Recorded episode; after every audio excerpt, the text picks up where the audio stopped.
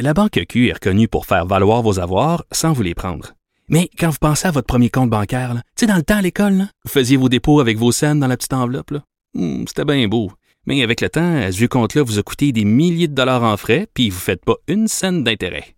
Avec la Banque Q, vous obtenez des intérêts élevés et aucun frais sur vos services bancaires courants. Autrement dit, ça fait pas mal plus de scènes dans votre enveloppe, ça. Banque Q. Faites valoir vos avoirs. Visitez banqueq.ca pour en savoir plus. Pendant que votre attention est centrée sur cette voix qui vous parle ici, ou encore là, tout près ici, très loin là-bas, ou même très, très loin. Celle de Desjardins Entreprises est centrée sur plus de 400 000 entreprises partout autour de vous. Depuis plus de 120 ans, nos équipes dédiées accompagnent les entrepreneurs d'ici à chaque étape pour qu'ils puissent rester centrés sur ce qui compte, la croissance de leur entreprise.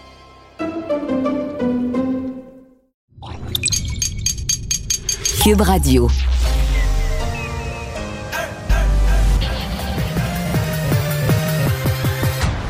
Mario Dumont. Organiser, préparer, informer. Les vrais enjeux, les vraies questions. Mario Dumont. Les affaires publiques n'ont plus de secret pour lui. Cube, Cube Radio. Bonjour tout le monde, de retour après une petite semaine de vacances. Fut un temps où je faisais ça tout d'un trait, là, du jour de l'an jusqu'à la fête nationale. Trop vieux, fini ce temps-là. Euh, quand j'ai renégocié mon contrat, une petite semaine de vacances là, que je peux prendre en mars, avril, mai. Alors voilà, donc euh, de, de retour. Bien content d'être là, de vous retrouver. Bonjour Alexandre. Salut Mario, bon retour. Hey, j'ai parlé de ça avec mon ami Benoît Dutrissac ce matin, là. Tu sais, quand ils nous disent qu'au Québec, on est les derniers au monde à porter le masque, ben moi, j'étais en Grèce, euh, dans, dans une île, il n'y a pas de ville, juste des, presque juste des petites places, des petites villes ou petits villages. Puis, Ok. euh, dans le fin fond d'un village de 200 habitants, là, ben les gens ont leur masque. Ah, tiens, tiens. Tout le monde a son masque. Du jeune, du jeune de Duhem. 15 ans qui va acheter, ouais, du jeune de 15 ans qui va acheter une liqueur jusqu'à madame qui vient acheter son poisson. Tout le monde avait son masque. Eh ben, Ben, euh, fait que semble-t-il que c'est pas, euh, y- pas tous les pays qui gèrent ça de la même manière, mais c'est pas vrai qu'il y a juste nous autres qui a encore ça. Alexandre, on va se parler de Twitter durant l'émission à tout à l'heure. Et tout de suite, on va rejoindre l'équipe de 100% Nouvelles. Il est 15h30. Mario Dumont est avec nous en direct des studios de Cube Radio. Bonjour Mario. Bonjour. Alors, commençons avec ce sondage léger dont les résultats ont été publiés ce matin, qui nous montre que 60% des gens au Québec, 60 des répondants se disent d'accord avec l'idée d'augmenter le recours au privé pour offrir des soins de santé. J'ai comme l'impression que c'est presque une révolution. Il n'y a pas si longtemps encore, il y a quelques années à peine, il semble, lorsqu'on prononçait les mots santé et privé dans la même phrase, les gens ne voulaient rien savoir. C'est Raymond qu'après mon, mon émission ce matin, j'ai réalisé, je l'avais pas réalisé quand j'étais en Onde, mais que le printemps 2002, donc il y a exactement 20 ans aujourd'hui, euh, c'est le moment où moi j'ai commencé à amener ça d'une façon là, plus structurée avec des propositions sur la place publique. Je peux dire à l'époque, là, euh, privé, santé, euh, c'était pas naturel. Là. Euh, il fallait expliquer, il fallait donner les exemples, les limites, mais ça faisait peur à beaucoup de gens. Mais bon, c'est pas d'hier quand même que. Tu sais, moi, je me souviens à l'époque, c'était séparé moitié-moitié. C'était quand même, il y a quand même une partie des gens qui étaient ouverts à ça. Mais là, un sondage comme ça, j'en ai jamais vu. Sincèrement, là, ce qu'on voit ce matin, euh, je pense qu'il y a un bout de la pandémie. Je pense que la pandémie a accéléré des prises de conscience sur les limites du système de santé publique, euh, etc. Je pense qu'il y a quelque chose qui a, qui a basculé. Je pense aussi que Christian Dubé, euh, c'est un gars qui est très rassurant, qui parle avec beaucoup d'aplomb, beaucoup de calme, euh, une espèce d'assurance. euh, et donc, euh, quand lui commence à avancer sur ce, ter- ce terrain-là, on le voit, c'est de, tous les ministres de la Santé, bon, c'est toujours un peu injuste comme sondage, parce que ceux qui sont plus là, euh, comme on dit, sont plus là pour se défendre, mais quand même, je veux dire, les chiffres parlent, c'est un ministre de la Santé qui inspire davantage la, confiance. Donc, euh, oui, je pense qu'il il a probablement lui-même fait monter le chiffre au cours des dernières semaines en commençant à parler de ça, par exemple en envoyant en sous-traitance des cliniques de chirurgie privée des chirurgies pour essayer de, de- de vider la liste des 100, 150 000 personnes qui sont en, en- en attente à cause de la pandémie, la liste qui s'est allongée avec les, les, euh, les conséquences de la pandémie. Mais oui, c'est un, changement. Faisons attention à une chose, par exemple. Euh, Ce que ça nous dit, le sondage, c'est que autrefois, il y a une grosse partie des gens qu'on disait c'est privé, là, c'est privé, c'est mauvais. Ça, c'est comme. Ça a tombé. Santé à deux vitesses, hein? on ça. entendait ça tout de suite. Ça, c'est tombé. Donc, les gens disent, ah, privé, pourquoi pas? Mais ça ne veut pas dire qu'à l'inverse, les gens se disent, parce que c'est par le privé, ça va être bon, là. Je pense que les gens demeurent sceptiques, c'est-à-dire, ils veulent voir, ils veulent voir des résultats, ils veulent voir. En d'autres termes, ce qu'ils disent au ministre, c'est, arrange-nous ça. Arrange-nous ça pour que ça marche. Arrange-nous ça pour qu'on soit soigné. Arrange-nous ça pour qu'on ait accès aux soins dans un délai raisonnable. Puis, si tu le fais, puis qu'il y a une partie qui est en sous-traitance au privé, puis tu utilises les cliniques privées, ah, pas de problème avec ça. Mais donne-nous des résultats. Je pense pas que. Si les gens attendent, mais si on attend après une clinique privée plutôt qu'attendre après l'hôpital public, je pense pas que les gens vont trouver ça meilleur. C'est qu'il y a une ouverture, disons, à dire si tu nous livres des bons résultats, on n'a pas de blocage idéologique à un recours au, au privé. Et ben là, la balle est dans le camp, comme on dit, du ministre. J'ai l'impression que c'est un sondage qui va aussi être utilisé par Éric Duhem, là, qui, va être uti- qui lui veut aller encore plus loin. Donc, Ah oui. c'est autant, une ouverture pour Christian Dubé qu'une ouverture pour, euh, pour Éric Duhem. Il y a quand même des gens là, qui sont nombreux. 24% là, c'est presque le, le quart des électeurs qui sont quand même réfractaires à cette idée-là. Est-ce qu'il n'y a pas un danger qu'en en, en favorisant ce- le, le privé, on, on se trouve à vider les hôpitaux un peu de leur personnel, les, les médecins, les infirmières qui pourraient aller faire carrière au privé où ça pourrait être plus payant? Bien, évidemment, c'est ce qu'il faut, euh, c'est ce qu'il faut éviter de faire. Le problème qu'on a à l'heure actuelle, c'est que, par exemple, dans le cas des infirmières, il y en a beaucoup qui quittent de toute façon. Euh, ils font d'autres choses. Donc, on serait peut-être mieux de les récupérer justement dans des cliniques privées que de les perdre complètement du secteur de la santé.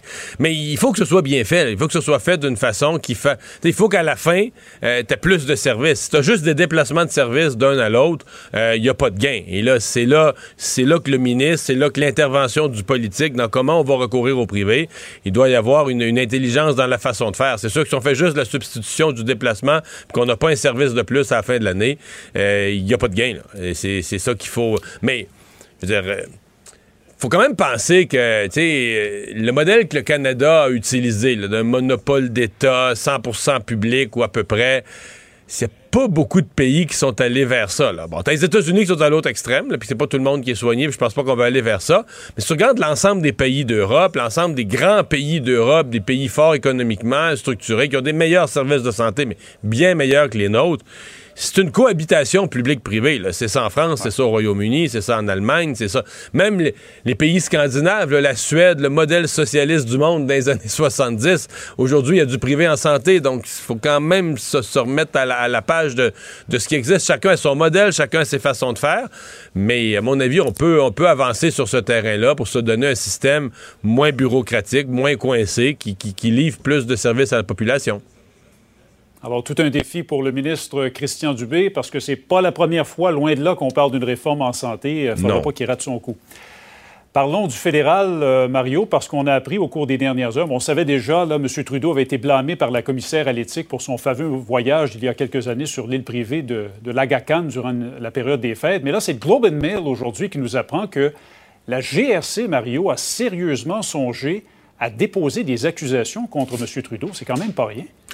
Ah, tout à fait. Et, euh, les dates aussi frappent parce que le rapport de la GRC où on a fermé le dossier, où on a dit, OK, on dépose pas d'accusation contre Justin Trudeau, c'est un rapport qui date de septembre 2019. Donc, trois ans plus tard, ce qui veut dire que, nous, on le savait pas, le public était pas au courant, mais pendant une longue période, ça a été sous enquête, ça a été reviré sous toutes ses coutures, on a probablement consulté des procureurs, etc. Mais c'est un dossier qui a traîné et qui n'a été fermé finalement que beaucoup plus tard, en septembre euh, 2019, alors que le voyage datait de 2016. Donc, euh, euh, c'est- une grosse, une grosse nouvelle en même temps. Euh, ce matin, on avait la discussion, là, euh, mon segment politique avec Emmanuel Latraverse, Philippe Vincent Foisy. Puis je sais que pour la population, pour les gens, c'est des questions que les gens se posent. Parce que dans l'article and Mail, on laisse entendre qu'à la GRC, on s'est dit, ouais, ouais, mais pour accuser le premier ministre du pays, ça prend un dossier vraiment solide. Emmanuel amenait, euh, dans sa sagesse habituelle, là, mais écoute, euh, techniquement, là, euh, tous les citoyens sont égaux devant la loi. là. si ça prend. euh, Ça devrait être comme ça pour tout le monde. mais si c'est ça la règle de preuve, puis c'est ça la quantité de preuves que ça prend pour obtenir telle condamnation, ben c'est ça pour Mme Tartampion, puis c'est ça pour M. Trudeau. C'est c'est la, la loi pour tous les citoyens. En même temps, on le sait tous, là, à l'intérieur de nous, on sait tous que si t'es la GRC par la force des choses, si t'accuses au criminel le premier ministre, potentiellement, tu, le déloges de ses fonctions, euh, tu l'obliges à démissionner ou en tout cas être très affaibli politiquement. La nouvelle fait le tour du monde, etc. Donc, c'est une bombe pour tout le pays. Euh, C'est sûr que ça. Mais euh, c'est, j'ai hâte de voir comment les partis d'opposition, au cours des, prochains jours, vont, vont repousser, vont brasser l'affaire. Présidentielle française, Mario, tu étais dans la couverture hier, la couverture euh, sur LCN, euh, couverture spéciale de, ces élections. Euh, Qu'est-ce qu'on doit conclure du résultat? Victoire, évidemment, de- pour Emmanuel Macron, mais vraiment sans éclat. Ouais, sans éclat. Et moi, je, dirais à d'Emmanuel Macron qu'il a eu euh, l'intelligence de ne pas être triomphaliste. Mettons qu'hier, il avait fait, là, je sais pas si, si tu te souviens, en- il y a quatre ans, il y a cinq ans, il avait fait vraiment un gros show. C'était quasiment le couronnement d'un roi, son arrivée à la présidence. Alors là, hier, c'était beaucoup plus sobre. Il est arrivé avec des enfants. On voit l'image, on l'a devant nous. Il est arrivé avec des enfants. C'était le ton, là, beaucoup plus sobre peu de bras dans les airs, un petit peu, parce qu'il faut quand même, tu sais, t'as gagné une élection, t'es président de la République française, c'est pas banal, mais on était dans la, retenue, dans la sobriété. À mon avis, de sa part, c'était beaucoup de sagesse, parce que euh, beaucoup de gens qui sont bouché le nez, qui ont voté pour lui pour pas avoir l'autre.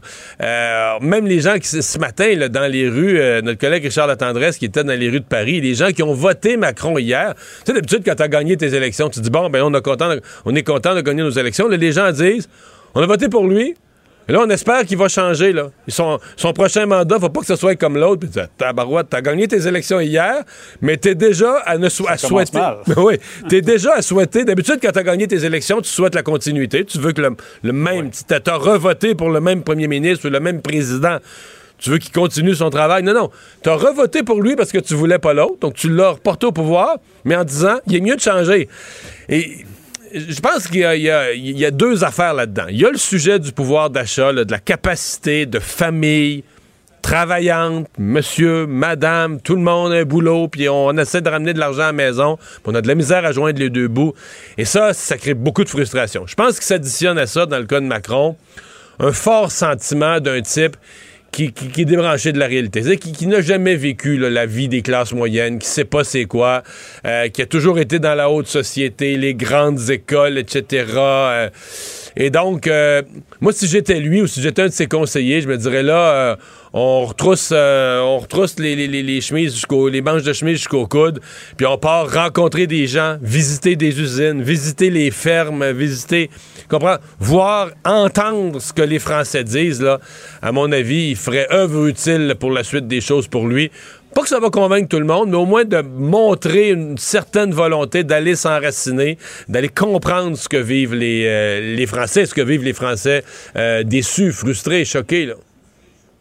On entend, c'est quelque chose qu'on entend dans bien des pays, Mario, dans bien des juridictions, que les, les gens disent qu'ils ne se reconnaissent plus en leurs élus, en leurs candidats. hein. Ils votent souvent contre plutôt que voter pour. Euh, C'est peut-être un peu de ça qu'on a vu aussi en France. Il y a Marine Le Pen aussi. Est-ce qu'on doit s'attendre à ce qu'elle sera candidate euh, à nouveau aux prochaines élections présidentielles? Dans le camp de la, de la droite, là, de la droite plus extrême, euh, ça joue du coude, là, parce qu'hier, elle, elle a dit, moi, je reste. Euh, elle n'avait pas fini son discours qu'Éric Zemmour prenait la parole pour dire, là, c'est la huitième fois qu'il y a un Le Pen sur le bulletin de vote. Ils perdent tout le temps. Donc, dans ce camp-là, ça joue du coude. Et, en même temps, Éric Zemmour parle avec autorité, propose une union des forces de la, de la, de la, droite, etc.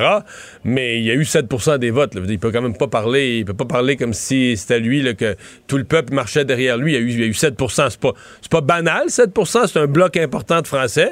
Mais c'est ça. C'est 7 là. C'est- c'est- Ça donne un pouvoir euh, limité. Ce sera, euh, ce sera à suivre parce qu'eux, ils entrent.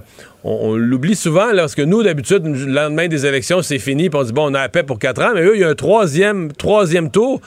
C'est les législatives. Là. Présentement, Emmanuel Macron, lui, est sûr d'être président pour les cinq prochaines années, mais il n'est pas sûr qu'il va avoir l'Assemblée nationale majoritaire de son parti.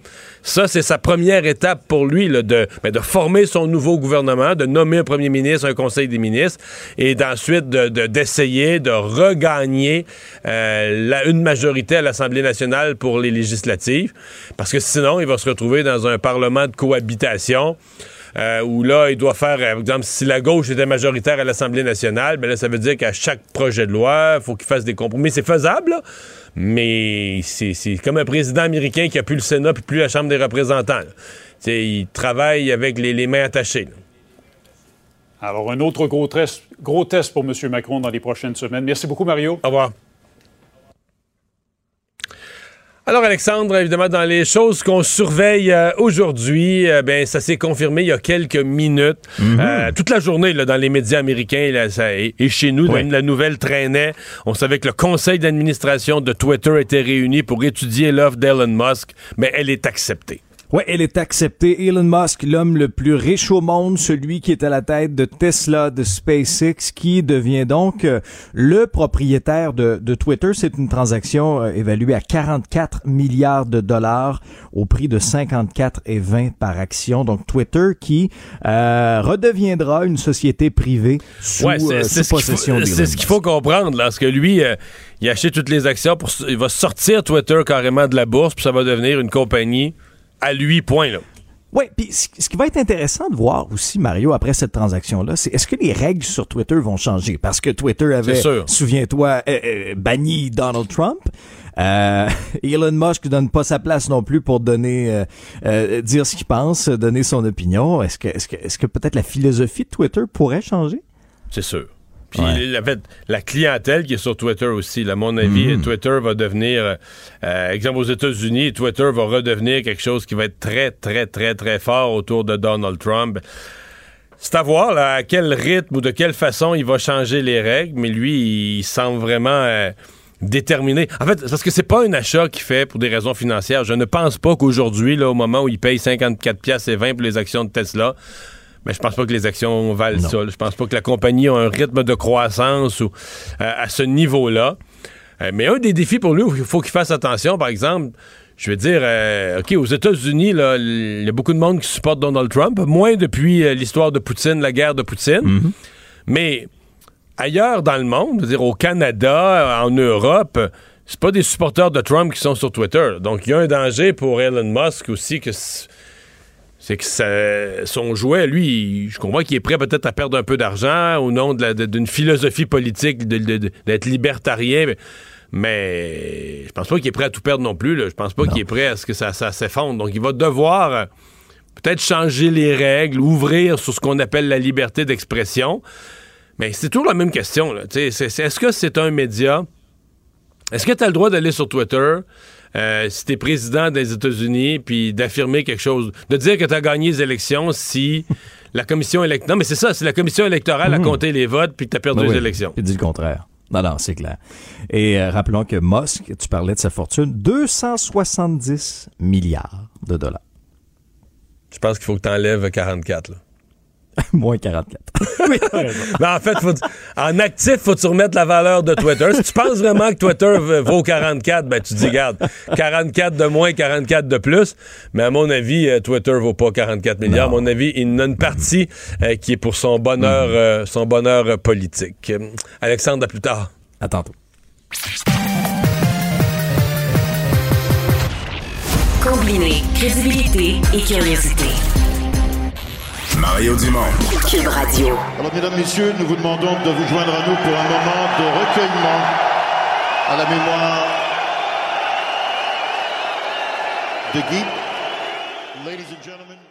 Alors, vous reconnaissez, je pense, tout le monde reconnaît la voix, euh, la voix du Canadien, la voix de l'ancien Forum et maintenant du Centre Bell, euh, qui a eu hier toute une tâche là, pour essayer, euh, dans, le respect du moment, mais d'insérer, de passer à l'autre étape. Michel Lacroix, bonjour, bienvenue à l'émission. Bonjour Mario, fait plaisir. Euh, quel, quel moment quand même. hein? Les partisans étaient, euh, on les sentait émus, on les sentait. Co- comment on gère ça là, quand- Parce que je suppose que sur place, là, assis sur son banc avec tout le monde au-dessus de vous, on doit, on doit sentir l'atmosphère, l'émotion du public? Ah ben tout à fait. Et euh, non seulement euh, quand on était arrivé à l'intérieur de l'amphithéâtre, mais autour et au cours de la journée, on a senti évidemment qu'il y avait beaucoup plus d'effervescence qu'à l'habitude. Euh, les gens euh, autour du, euh, du Centre Bell, la statue Guy Lafleur, les, les gens qui euh, lui ont rendu euh, hommage depuis euh, vendredi matin, c'était incroyable. Les gens qui se promenaient avec des chandails numéro 10, bien sûr.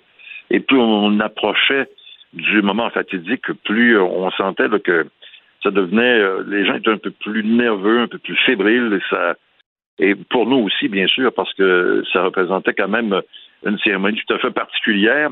On n'avait pas le droit, Mario, de se tromper. On n'a pas de deuxième chance dans une situation semblable. Et je pense que euh, avec les réactions qu'on a eues au lendemain de, de, de, tout ça. Je pense que les gens ont bien apprécié. Et j'ai été, euh, j'ai été privilégié, dans le fond, parce que j'ai été le, le conducteur d'une chorale de 22 000 spectateurs, dans le fond. C'est exactement ce que j'ai fait.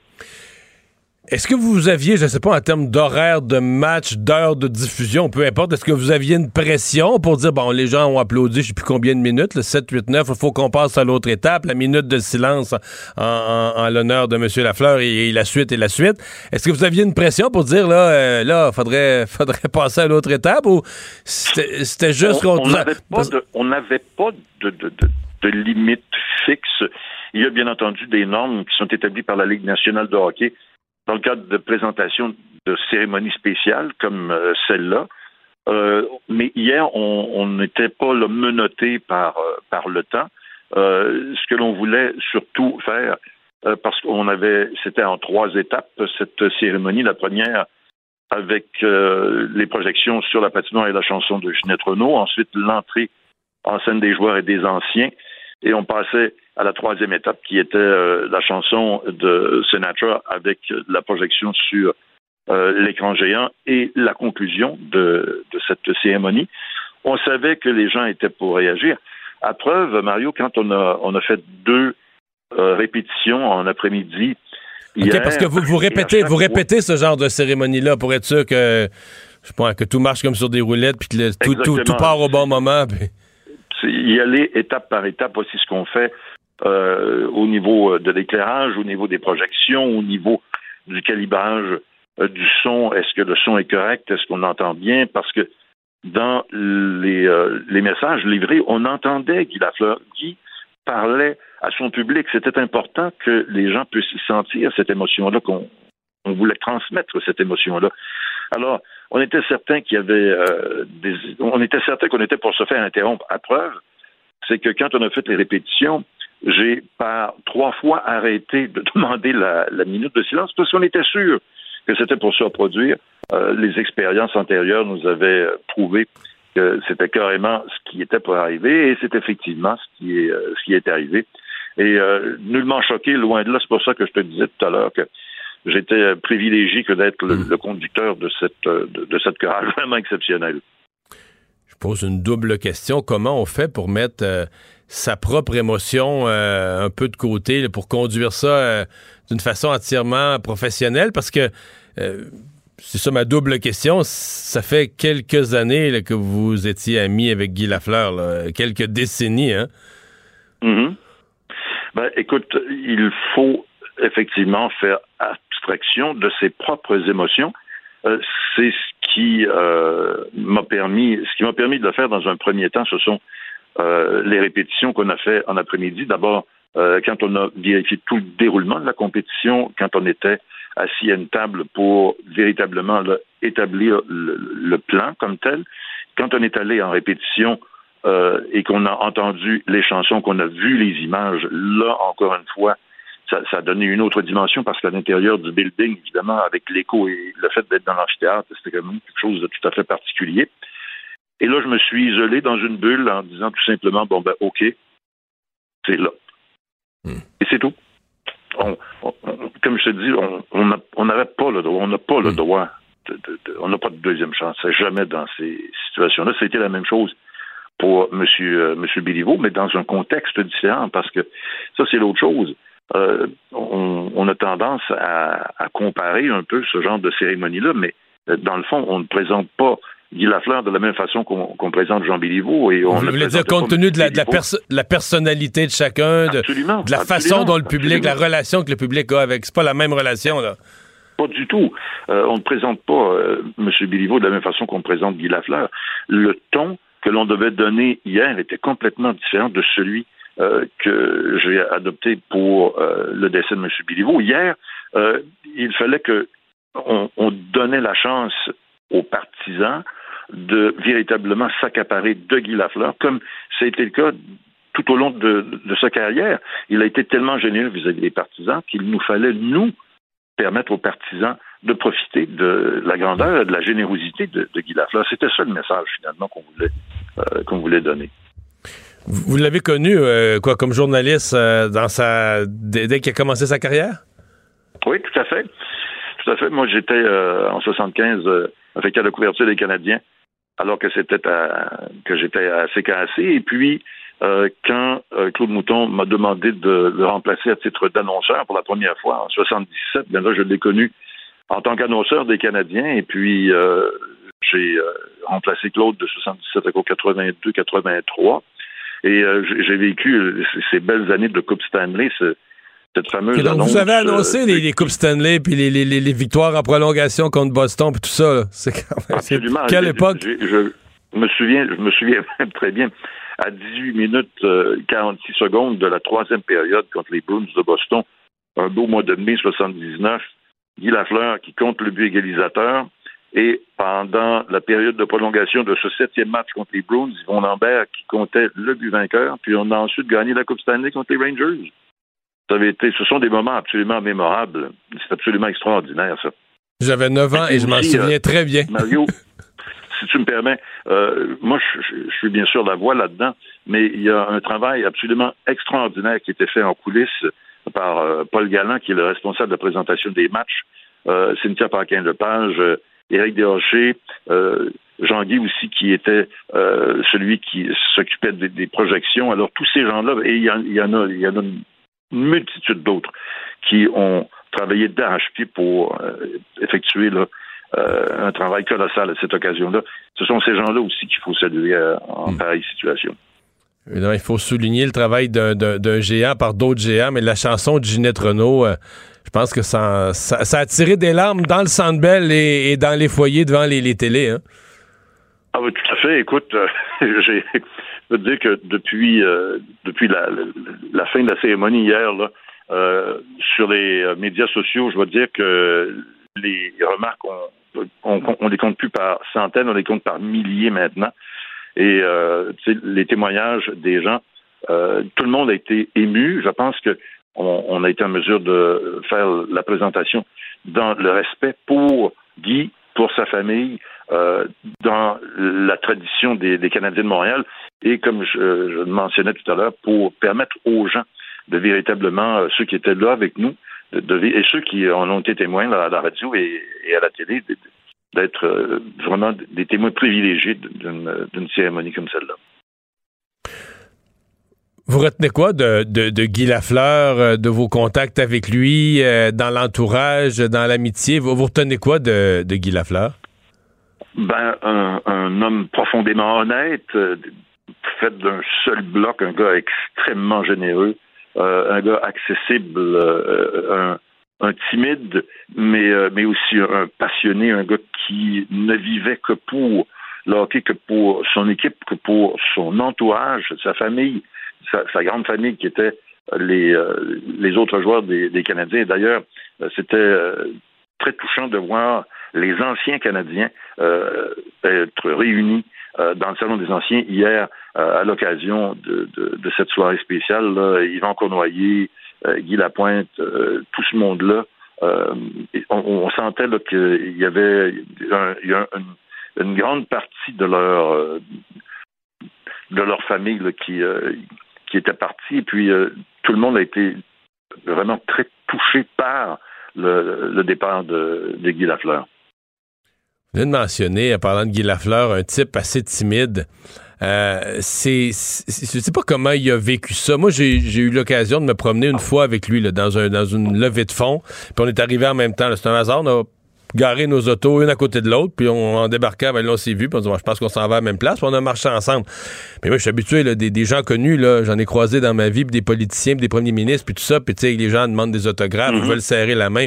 Mais ça, j'avais jamais vu ça, là. J'avais, pour la première fois de ma vie, je voyais ce que c'est qu'une idole, que les gens veulent toucher, que les papas amènent leur petit gars, puis le prennent dans ses bras, puis il faut que tu touches à Monsieur Lafleur. Tu sais, c'est, là, tu te rends compte. Mais je me disais, comment Comment lui pouvait vivre ça? Comment tu peux être un type, parce que ça se sent là, que c'est un gars qui était zéro prétentieux, en fait, euh, plutôt effacé, discret, bon, content de voir que les gens étaient, les partisans, là, la chaleur que les partisans avaient envers lui, mais c'est quand même quelque chose, tu sais, être une idole, c'est bien le fun à dire, puis mettons, une soirée, c'est bien le fun, mais une vie entière, c'est quelque chose à porter. Mais été sa principale caractéristique. Comme je disais, générosité tout à l'heure, quand je parlais d'accessibilité, c'était toujours ça. Et c'était pas euh, seulement euh, ici euh, au Québec. Là. Quand j'étais avec l'équipe à l'étranger, tu as dû voir les centaines de personnes qui attendaient patiemment que Guy Lafleur sorte de l'amphithéâtre, signe des autographes. Il n'y avait pas de selfie à l'époque, dans les années 70, ça, c'était vraiment différent, mais les gens prenaient des photos et puis c'était phénoménal. Il avait une patience, une délicatesse euh, envers les gens. Et souvent, euh, tu vois, ce que tu, ce que tu mentionnais quand on, marchait comme ça, c'est lui qui allait au-devant des, des autres. Et c'était euh, une autre caractéristique chez lui. Lui, il n'avait pas à attendre, il allait vers les gens. C'était vraiment. Et ce qui est extraordinaire, c'est qu'il n'a jamais changé. Il a été comme ça pendant sa carrière. Après sa carrière, un homme franc, une franchise absolument incroyable. Ça lui a peut-être attiré des ennuis à l'occasion, mais il n'a jamais, jamais repris ses propos. Il était, c'était, comme je te disais tout à l'heure, profondément honnête, franc et direct, mais euh, oh, un personnage absolument hors du commun. 70 ans, c'est jeune, hein? C'est. euh, Tout à fait, oui. Qui est épouvantable et triste euh, là-dedans. Hey, Michel Lacroix, c'est très gentil d'avoir pris le temps de nous parler aujourd'hui. Merci beaucoup. Mario, Oh. merci. Merci à tout le monde de voir. Au revoir. La Banque Q est reconnue pour faire valoir vos avoirs sans vous les prendre. Mais quand vous pensez à votre premier compte bancaire, tu sais, dans le temps à l'école, là, vous faisiez vos dépôts avec vos scènes dans la petite enveloppe. là. Hmm, C'était bien beau. Mais avec le temps, à ce vieux compte-là vous a coûté des milliers de dollars en frais, puis vous ne faites pas une scène d'intérêt. Avec la Banque Q, vous obtenez des intérêts élevés et aucun frais sur vos services bancaires courants. Autrement dit, ça fait pas mal plus de scènes dans votre enveloppe, ça.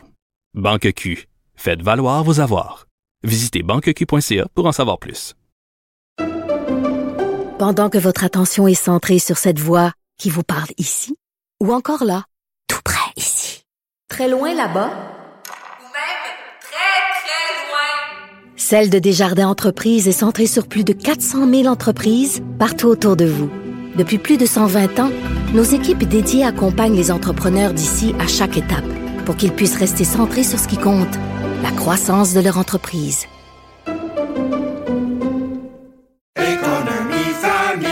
Ici Ricardo. Et Émilie, marchand d'IGA. On a envie de vous inspirer à bien manger. À moins de 5 la portion. Suffit de repérer les produits valeurs sûres et de les cuisiner avec une de nos recettes. Les valeurs sûres, c'est bien pensé, hein? Bien sûr! Détails sur IGA.net. La Banque Q est reconnue pour faire valoir vos avoirs sans vous les prendre.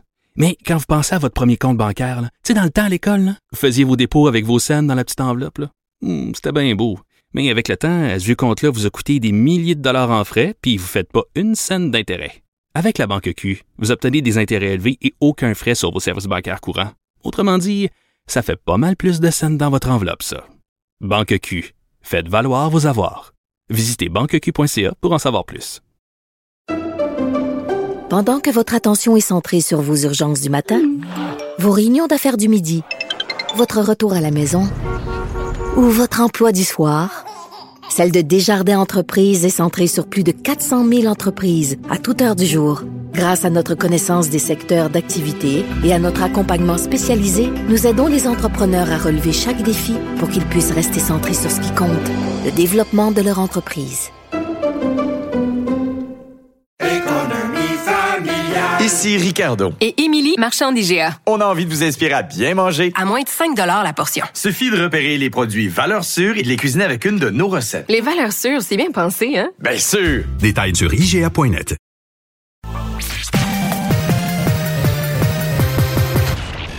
Combiner crédibilité et curiosité. Mario Dumont. Cube Radio. Le conflit Russie-Ukraine avec Guillaume Lavoie. Bonjour, Guillaume. Bonjour Mario. Alors, euh, visite de deux secrétaires, euh, ben, le secrétaire d'État et le secrétaire à la Défense en Ukraine, euh, qui, euh, bon, sont tenus à se rendre à Kiev sur place pour rencontrer le président Zelensky. C'est pas banal là, pour, comme message des Américains. Non, c'est pas banal. Si la diplomatie, c'est la science des symboles, ça, c'est le là. Parce que les secrétaires américains, c'est un peu l'équivalent de nos ministres à nous. Pas tout à fait la même chose, mais c'est peut-être la, la chose dont on peut l'imaginer. Imaginez que tu envoies le ministre des Affaires étrangères et le ministre de la Défense en même temps. Ça parle, puis ça parle très fort. Et ils n'arrivent pas les mains vides. Je pense qu'à chaque fois qu'on se parle, euh, on dit, bon, un nouveau, euh, une nouvelle annonce de Joe Biden, euh, X centaines de millions de dollars d'aide de plus. Là, mais je me répète pas, il y a un autre 700 millions de dollars d'aide de plus encore. Et, là, l'engagement de Biden est vraiment rehaussé quand tu déploies tes deux ministres les plus importants dans une zone de guerre, ce qui arrive à peu près jamais. Ben là, ça veut dire un message que tu t'engages par-delà là, tout ce qui est possible, parce que si tu recules après ça, ça coûte trop cher. Alors, c'est un message très fort à tout le monde aux États-Unis, mais aussi à Poutine, à l'Union européenne, à la Chine, au Moyen-Orient. Et même les secrétaires, surtout le secrétaire d'État Blinken, a dit des choses fortes en disant l'Ukraine doit gagner et pour ça, il faut affaiblir la Russie. Alors, on n'est plus dans on veut pas se positionner, on essaie de ne pas être dans la photo.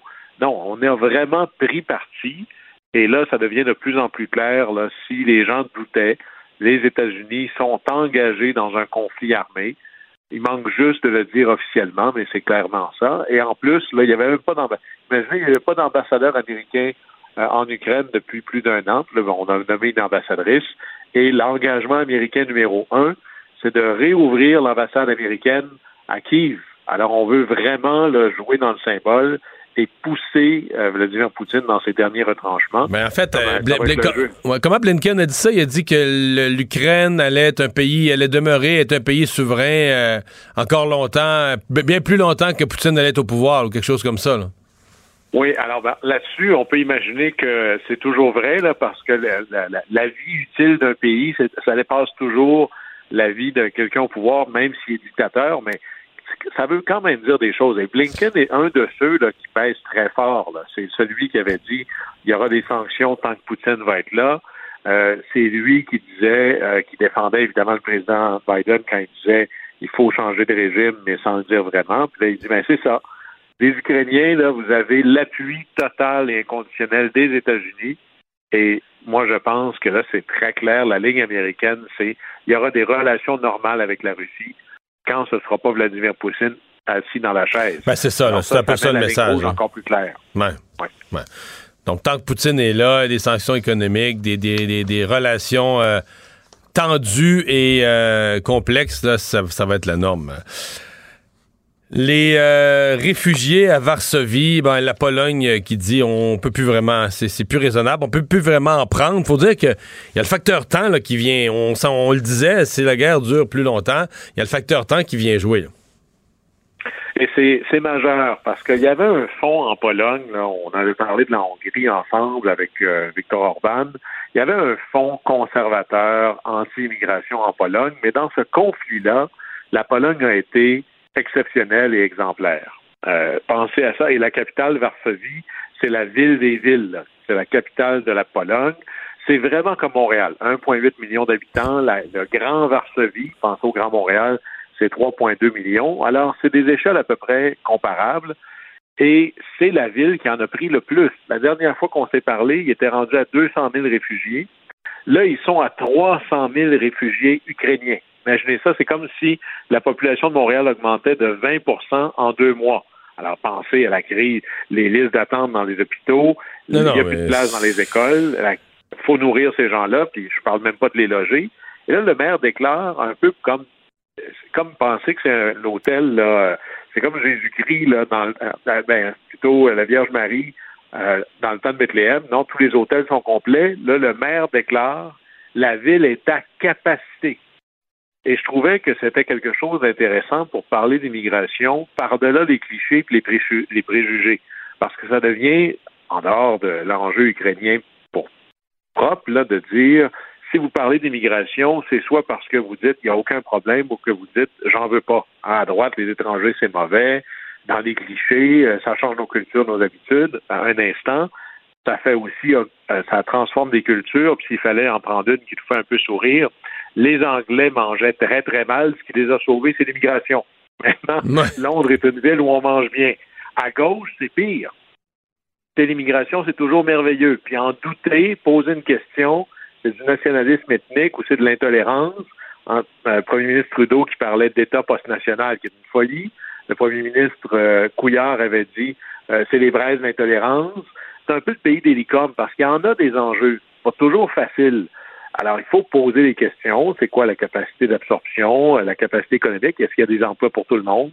Est-ce qu'il y a, dans le cas de, la Pologne, c'est clair, y a des lits pour tout le monde? Y a assez de médecins pour tout le monde? Et il y a donc une limite aux ressources.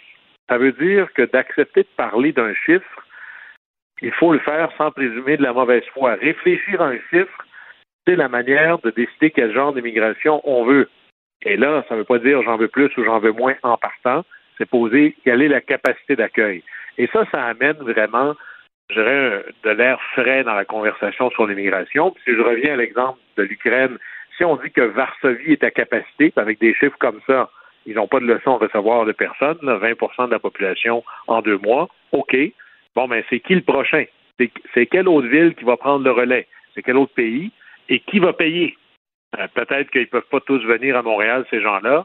Est-ce que Montréal, le Québec et le Canada peuvent payer une autre ville pour aider à l'accueil des réfugiés? Alors, ça nous amène à. Il y a un prix au principe et ça se peut d'être hyper généreux et d'être à capacité en même temps. Et si on reconnaît ça, ben là, il faut lever la main en disant OK, moi, je vais donner mon coup de main. Varsovie a fait sa part. Il euh, y a, ben, pour tous ceux qui regardent comment la guerre pourrait se terminer, comment on pourrait trouver une, espèce de, chemin pour s'en sortir, il euh, y a toujours la date du 9 mai qui revient, euh, parce que c'est une date importante pour les Russes, mais là, on est rendu au 25 avril. Est-ce que ça tient toujours, la date du 9 mai? Est-ce que c'est encore une espèce de... de est-ce qu'on a encore une punaise dans le calendrier pour surveiller cette date-là, ou il est trop tard? Ben, moi, j'y crois pas, mais c'est une punaise dans le calendrier de Vladimir Poutine parce que le 9 mai, c'est un jour très, très important dans, la, dans le psyché russe. C'est le moment où les Russes entrent dans Berlin puis prennent le contrôle, essentiellement, battent l'Allemagne nazie. Et pour la Russie, c'est grandiose parce que de tous les pays qui ont lutté contre l'Allemagne nazie, le pays qui a eu le plus de morts, c'est la Russie. 20 millions de morts uniquement en Russie. C'est gigantesque. Chose intéressante, nous aussi, on, célèbre la victoire euh, des troupes des Alliés contre les nazis, mais l'accord, l'accord de capitulation inconditionnelle des nazis s'est fait le 8 mai tard le soir. Donc, au Canada, en France, aux États-Unis, c'est le 8 mai. Mais le 8 mai tard le soir, c'est le 9 mai en Russie. Alors, la même chose a deux jours de calendrier célèbre. Ceci étant, du côté européen, le 9 mai est aussi une date hyper symbolique et hyper importante parce que c'est un peu parmi les jours qui célèbrent la naissance de l'idée de l'Union européenne. Alors, le ministre, des Affaires étrangères de l'époque, en 1950, c'est Robert Schuman, et il fait une déclaration dans laquelle il dit Pour se faire la guerre, ça prend deux choses. Ça prend du charbon et de l'acier. Alors, je propose que nous mettions le charbon et l'acier de tous les pays européens sous un contrôle supranational, ce qui va devenir l'Union européenne. Comme ça, ce sera impossible de se faire la guerre. Et c'est vraiment l'acte de naissance de l'Union européenne, et ça se célèbre le 9 mai, une grande fête en Europe. Moi, j'y ai travaillé à l'Union européenne. Le 9 mai, c'est quelque chose, c'est pas comme la fête nationale aux États-Unis, mais c'est quand même quelque chose d'important. Puis l'Union européenne, c'est pas juste une construction politique, c'est des visions, une vision de paix dans un continent qui a été ravagé par la guerre pendant trois siècles. C'est une vision sociopolitique où on veut mettre la démocratie comme condition fondamentale. Puis c'est une vision économique d'avoir des vrais les États-Unis d'Europe. Puis d'ailleurs, dans les dans les constructions politiques capables de s'affirmer dans le monde, il y en a trois. Il y a les États-Unis, il y a la Chine et l'Union européenne. C'est ces trois-là qui peuvent, par exemple, mettre Google au pas ou taxer les corporations, faire des règles antitrust. Alors, en Europe, le 9 mai, c'est une, date hyper symbolique pour à peu près toutes les raisons qui sont contre celles de Vladimir Poutine. Alors, l'Union européenne ne peut pas se permettre de perdre un 9 mai. Alors là-dessus, si Poutine pensait avoir, d'habitude en Russie, le 9 mai, il y a un grand défilé militaire, une grosse affaire, mais là, s'il n'a pas gagné avant le 9 mai, ça va être un peu gênant. Il va célébrer quoi? Pendant qu'il est embourbé dans, pas une guerre bien sûr, mais une opération militaire spéciale. Alors là, on a Vladimir Poutine qui a besoin du 9 mai comme pour célébrer quelque chose, et en même temps, l'Union européenne, qui a été mis là, dans une position de faiblesse récemment. Hein. Les Britanniques sont partis, euh, il y a la Hongrie qui est un mauvais élève, il y a en France ça proteste énormément contre l'idée qu'un gouvernement fédéral européen, on veut pas ça, 60% des lois françaises émergent de Bruxelles. Alors, le 9 mai, c'est aussi une manière pour l'Europe de se dire, c'est pas vrai que ça va finir comme ça. On a une promesse beaucoup plus grande pour l'avenir. Alors, à la fin, les deux ont besoin de gagner pour le 9 mai. Alors, vous pouvez être certain que Vladimir Poutine ne va pas se sauver avec la victoire d'ici là, mais je pense qu'il va essayer. C'est pour ça que les, combats vont augmenter de manière très importante d'ici le 9 là, il y aura toujours la propagande russe pour faire croire aux gens qu'il a gagné jusque-là, mais croyez pas ça, je pense que ça va durer beaucoup plus longtemps. Guillaume, je reviens un peu sur notre premier sujet où on s'était parlé des deux secrétaires américains qui étaient passés à Kiev. Euh, il y a Lavrov, le ministre des Affaires étrangères, je, l'ai devant moi, ça me tombe devant les yeux, Lavrov, euh, qui aurait donné une entrevue selon l'AFP, dans laquelle il aurait dit qu'il y aurait, euh, en réaction, là, que il y avait un réel danger d'une troisième guerre mondiale je sais pas exactement dans quel contexte, mais par rapport à ce qu'avait dit, euh, entre autres euh, Blinken, là, que euh, il avertissait que le danger était réel d'une troisième guerre mondiale. Est-ce que tu prends ça au sérieux, des menaces comme celle-là? Ben, c'est toujours, c'est pas rien, là, c'est le premier diplomate russe. Ceci étant, les menaces d'ordre militaire me font beaucoup plus peur dans la bouche des dirigeants militaires. Par exemple, si on prenait un parallèle américain, si c'était le secrétaire d'État qui disait ça, ça a plus l'air d'un message ou un avertissement que si ça sort du Pentagone. Là, j'aurais très, très peur. Mais évidemment que c'est toujours un risque. Mais à la fin, je suis pas certain que dans une confrontation directe entre les forces de l'OTAN et la Russie, l'équation est favorable aux Russes. Alors, eux ben parce que si on, si on, regarde les pertes russes, les difficultés de l'armée russe en Ukraine, je pense pas qu'ils sont en chemin pour euh, se battre avec 28 pays ou 30 pays d'un coup, là. Et, là-dessus, des fois, d'avoir un ennemi déterminé, c'est ce qui permet d'unir des alliances difficiles. L'OTAN est une alliance difficile. L'Union européenne est une alliance difficile. Euh, le monde libre est une alliance difficile. Il y a des pays qui souffrent énormément. Là. Moi, je m'attends à ce que Vladimir Poutine finisse par euh, euh, fermer le robinet de, du pétrole et du gaz qui va vers l'ouest. Mais à des menaces comme ça, on avait besoin de quelque chose pour assurer l'unité du monde occidental, c'est probablement ça à quoi ça contribue davantage. Guillaume, merci beaucoup. À demain. Bon plaisir. La Banque Q est reconnue pour faire valoir vos avoirs sans vous les prendre. Mais quand vous pensez à votre premier compte bancaire, tu sais, dans le temps à l'école, vous faisiez vos dépôts avec vos scènes dans la petite enveloppe. Hmm, c'était bien beau. Mais avec le temps, ce vieux compte-là vous a coûté des milliers de dollars en frais, puis vous ne faites pas une scène d'intérêt. Avec la banque Q, vous obtenez des intérêts élevés et aucun frais sur vos services bancaires courants. Autrement dit, ça fait pas mal plus de scènes dans votre enveloppe, ça. Banque Q, faites valoir vos avoirs. Visitez banqueq.ca pour en savoir plus. Pendant que votre attention est centrée sur cette voix qui vous parle ici, ou encore là, tout près ici, très loin là-bas, Celle de Desjardins Entreprises est centrée sur plus de 400 000 entreprises partout autour de vous. Depuis plus de 120 ans, nos équipes dédiées accompagnent les entrepreneurs d'ici à chaque étape pour qu'ils puissent rester centrés sur ce qui compte, la croissance de leur entreprise.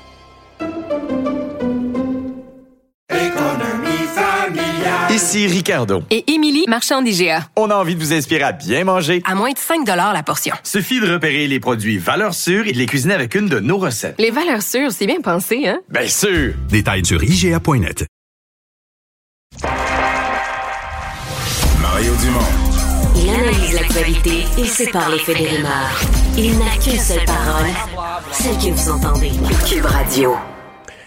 C'est une, énorme, une énorme nouvelle. Évidemment, dans le monde financier, transaction aux États-Unis de 44 milliards. Elon Musk qui achète euh, Twitter, qui va sortir Twitter de la bourse. Ça va devenir une compagnie euh, comme, euh, comme moi j'ai mes culottes. C'est à moi. Twitter, c'est à lui.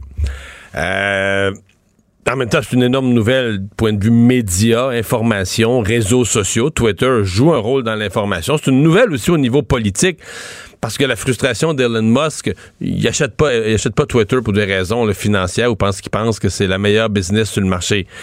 C'est parce qu'il considère que c'est stratégique. Euh, lui est un libertarien, choqué de privation de liberté d'expression, entre autres.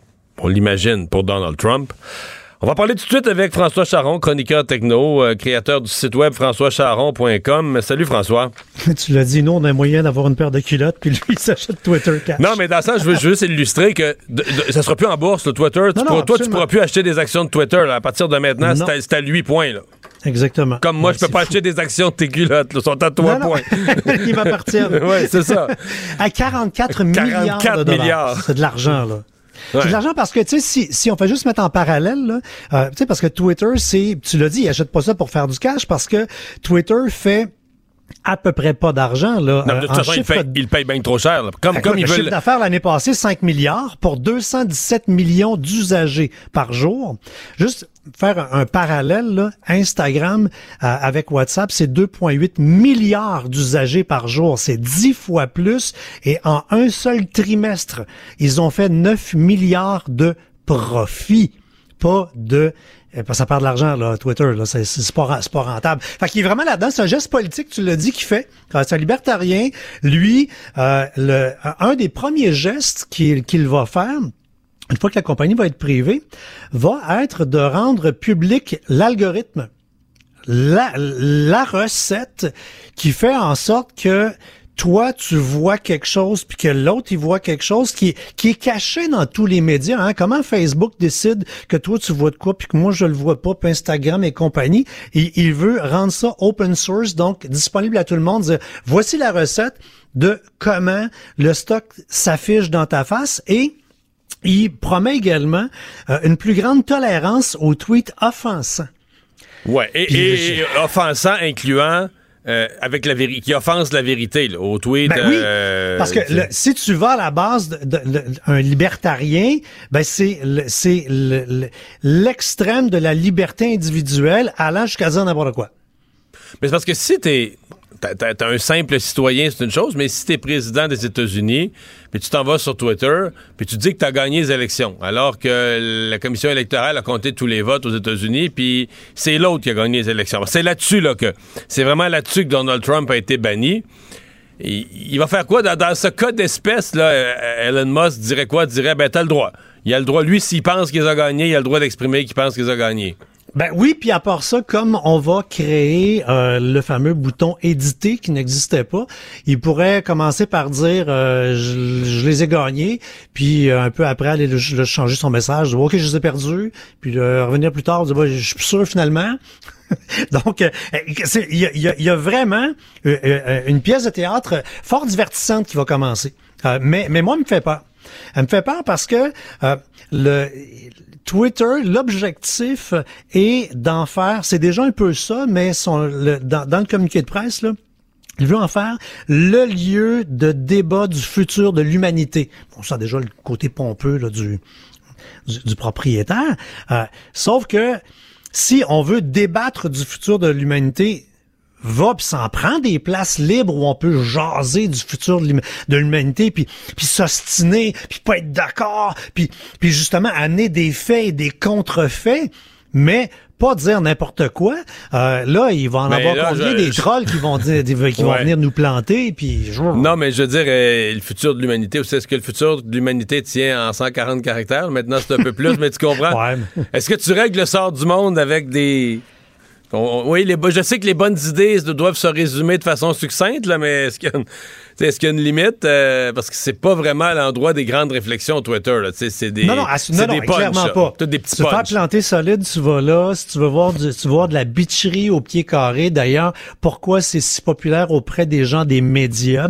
Pour deux raisons. Euh, dans les médias, ben un, on, on, on aime être au courant de tout, donc euh, ça devient le fil de presse Ben, du ça. monde. Et euh, le, pour être dans les médias depuis toujours, euh, le sport numéro un, c'est de bitcher.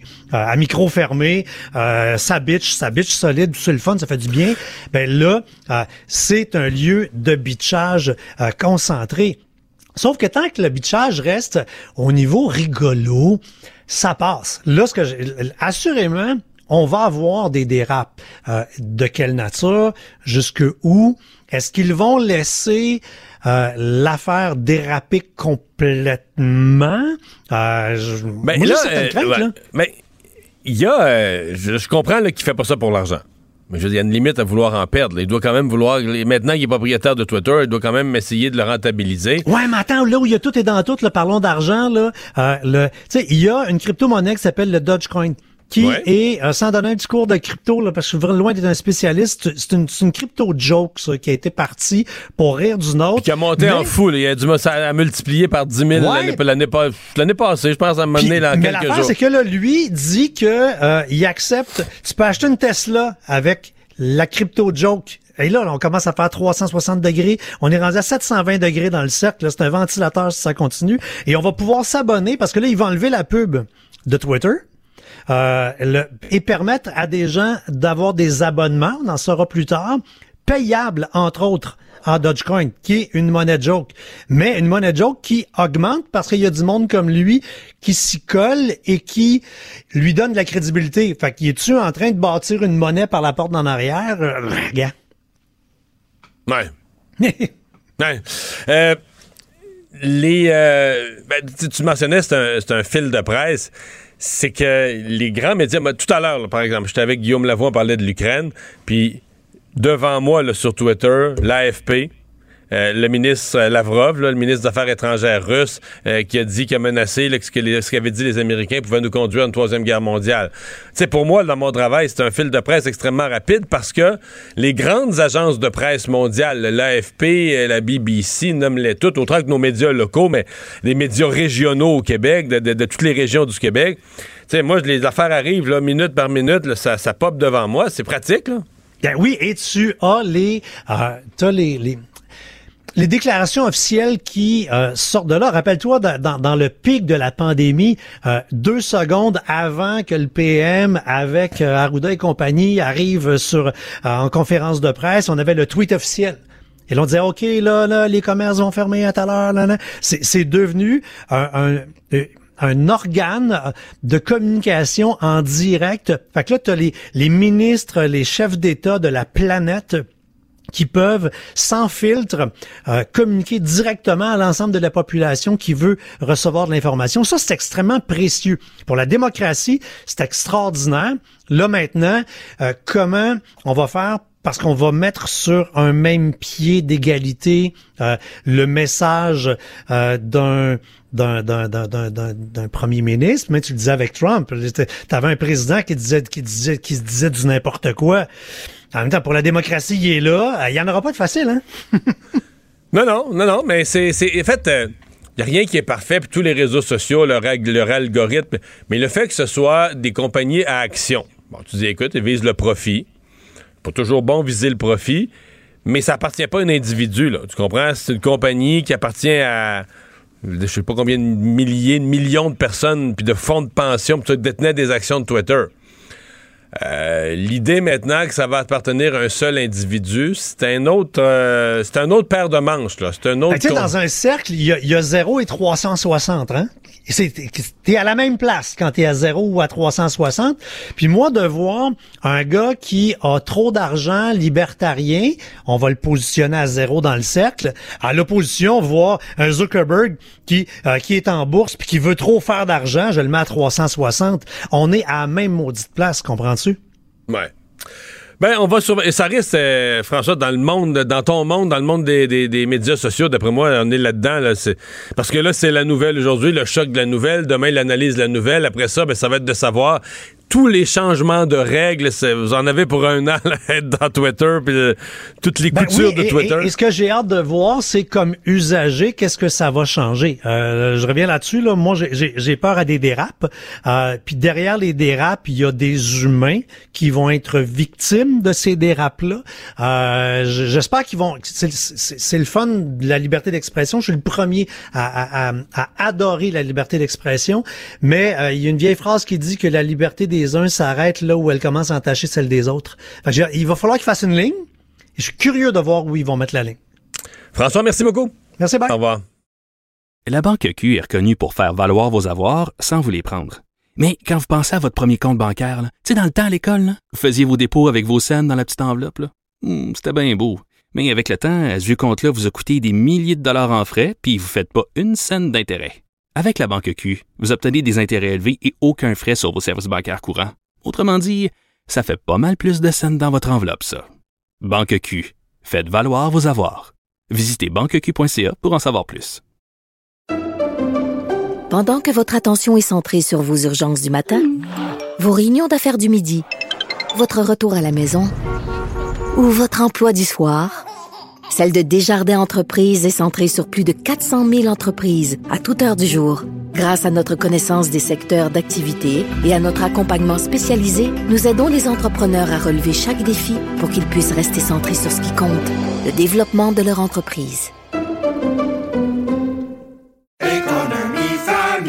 Ici Ricardo. Et Émilie, marchand d'IGA. On a envie de vous inspirer à bien manger. À moins de 5 la portion. Suffit de repérer les produits valeurs sûres et de les cuisiner avec une de nos recettes. Les valeurs sûres, c'est bien pensé, hein? Bien sûr! Détails sur IGA.net. Les vrais enjeux, les vraies questions. Les affaires publiques n'ont plus de secret pour lui. Mario Dumont. Vous avez 24 minutes dans une journée. Tout savoir en 24 minutes. Pour s'informer et comprendre en 24 minutes, ici Mario Dumont, en compagnie d'Alexandre Dubé, des studios de Cube Radio, la station d'affaires publique de Québecor. Voici Tout savoir en 24 minutes. Tout savoir en 24 minutes. Cube Radio. L'homme le plus riche au monde, Elon Musk, celui qui est à la tête de Tesla, de SpaceX, se paye maintenant Twitter pour la somme de 44 milliards. Il a passé un accord avec le conseil d'administration pour racheter le réseau social. D'ailleurs, Twitter Le, le- conseil qui était au départ là, très, très, très négatif, ça, il voulait même pas. Quand il avait acheté, C'est vrai, hein? quand il avait acheté 9% des actions, Hey, il oui. voulait même pour 9% des actions, il voulait même pas y donner un siège. En tout cas, il était pas chaud, il donnait un siège sur le conseil d'administration. Mais là, finalement, ils ont accepté de lui vendre, euh, probablement parce qu'il a, il a- il a mis sur la table un montant, comme on dit, le- une offre qu'on ne peut pas refuser, je suppose? Non, c'est ça. 44 milliards pour une entreprise qui en vaudrait peut-être euh, 38, qui ne, ne fait pas des profits là, faramineux non plus, là, euh, année après année. Et ça a des conséquences parce que Twitter redevient aussi une société privée. Euh, étant donné qu'Elon Musk là, va la posséder en totalité. Puis euh, on se posait la question, Elon Musk est un grand défenseur de la liberté d'expression, très libertarien. Est-ce, que- est-ce que Donald Trump pourrait revenir sur Twitter? Ben, il a commenté Donald Trump sur Fox News en disant je ne vais pas sur Twitter, je vais rester sur Truth qui est son réseau euh, son réseau Ben, social. Euh, il avait été banni là quelques jours après l'attaque du Capitole là, euh, en janvier 2021. Trump était quand même suivi par 89 millions d'abonnés là euh, sur Twitter Mario, mais ça va être intéressant de voir euh, ce sera quoi le changement de ton sur Twitter? Est-ce qu'on est-ce qu'on va est-ce qu'on va être plus permissif? Euh, Est-ce que connaissant le personnage là, Elon Musk Ben, il y a une volonté de changer les règles, il l'a déjà annoncé. là. Il y a une volonté de changer les règles. Il y a une volonté de euh, rendre euh, plus accessible, c'est-à-dire d'être plus permissif, là. À la fois sur, euh, bon, euh, est-ce que ça, on, parle de, diffamation? Bon, je pense qu'il n'est pas, il est pas au-dessus du code civil ou des, des règles dans chacun des pays là, pour ce qui est de la diffamation ou des poursuites, mais en tout cas, euh, le côté plus discipliné que Twitter avait essayé d'amener, lui, c'est sûr qu'il voit ça comme euh, des atteintes à la liberté d'expression. Ce qu'on se pose encore plus comme question, c'est toujours un terrain très délicat, là, parce que qu- qu'est-ce qui est une fausseté, qu'est-ce qui est de la vérité, qu'est-ce qui est vérifiable? Il y a des gens qui vont dire, ben, qu'est-ce que tu as le droit de publier, de pas publier? T'sais, bon, euh, pour un simple citoyen, c'est une chose. Euh, L'exemple qui nous vient toujours à l'esprit, ben, si un président, je vais prendre un exemple là, comme ça dans les airs. Si un président américain qui a perdu l'élection. Une fois le décompte des votes fait, la commission électorale, tout le monde s'est prononcé, il a perdu l'élection. S'il va sur Twitter puis qu'il affirme qu'il a gagné l'élection, qu'il se l'est fait voler, puis tout ça, alors que c'est pas avéré par aucun tribunal, sa, sa prétention est appuyée par rien. Est-ce qu'il a le droit de faire ça? Est-ce que Twitter tolère ça? Est-ce que Twitter accepte d'être le véhicule, d'être la plateforme qui va envoyer fausseté, des- d'une fausseté, là. puis de la retransmettre, de faire que la fausseté est transmise à des millions de personnes? C'est ça la question.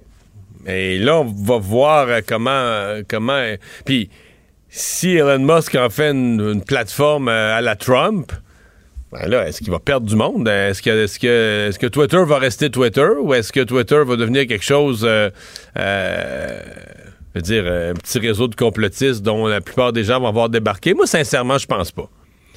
Moi, je pense pas. Moi, je pense que je pense que ça va rester. euh, je pense que ça va. Les règles vont changer un peu, mais je pense malgré tout, mais peut-être qu'il va. Écoute, c'est- ce qui est ahurissant, c'est que ça devient à lui. C'est qu'il est même plus soumis, il est même plus soumis aux actionnaires. Là. Ah, il fait ce qu'il veut. Ah non, il fait absolument ce qu'il veut. Il, est, il faut, faut, faut que les gens qui nous écoutent, qui ont pas comprennent que Twitter, là, il, a, il- a tout acheté. Donc les actions de Twitter ne seront plus en bourse. Les actions de Twitter ne seront plus vendues en bourse. Ça va appartenir Elon Musk comme, comme votre voisin qui a un garage, de son garage n'est pas en bourse. Son garage, il appartient à lui, puis à lui tout seul, là, puis- ou comme mes culottes, là, sont à moi, à moi tout seul, il n'y a personne qui est coactionnant. Ah, ça, c'est sûr, Mario. Non, mais tu comprends ce que je veux dire? C'est que c'est difficile à imaginer d'une compagnie de ce grosseur-là, d'une Oui. compagnie de 44 Ah oui. milliards. C'est son jouet. Mais c'est ça, exactement. C'est, ça va y appartenir en propre. Donc, c'est une, une énorme nouvelle.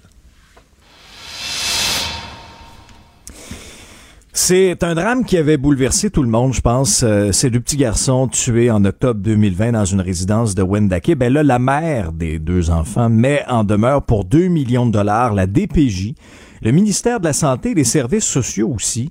Euh, Émilie Arsenault souligne qu'il avait déjà fait des signalements à la DPJ, donc trois. Elle alléguait que son ex-conjoint pouvait être dangereux pour lui-même et pour ses enfants. Et elle avait des craintes là, quand, quand Alex, deux ans, et son petit frère Olivier, cinq ans, se retrouvaient seuls avec leur père, euh, avait de la difficulté là, à, dormir, elle était anxieuse, elle était stressée. Puis le problème, c'est les délais de traitement. Entre autres, là, un qui a pris 60 jours. Alors, on fait un signalement, c'est urgent, puis la réponse vient juste 60 jours plus tard. Autre exemple, euh, même situation, c'est venu 30 jours plus tard. Euh, alors, je te fais entendre le, témoignage de la dame en question, Émilie Arsenault, suivi de, des propos de l'avocate, maître Valérie Assoul- Assouline, l'avocate donc de la, de la mère endeuillée. Euh, je te fais donc entendre les deux commentaires quant au suspect, Michael Chiquan, lui. Il est accusé de deux meurtres non prémédités et son dossier doit revenir en cours en septembre prochain. Les manquements qu'il y a eu, là, c'est. Je peux pas m'en remettre, là, que c'est des signalements qui sont quand même assez graves, quand même assez importants.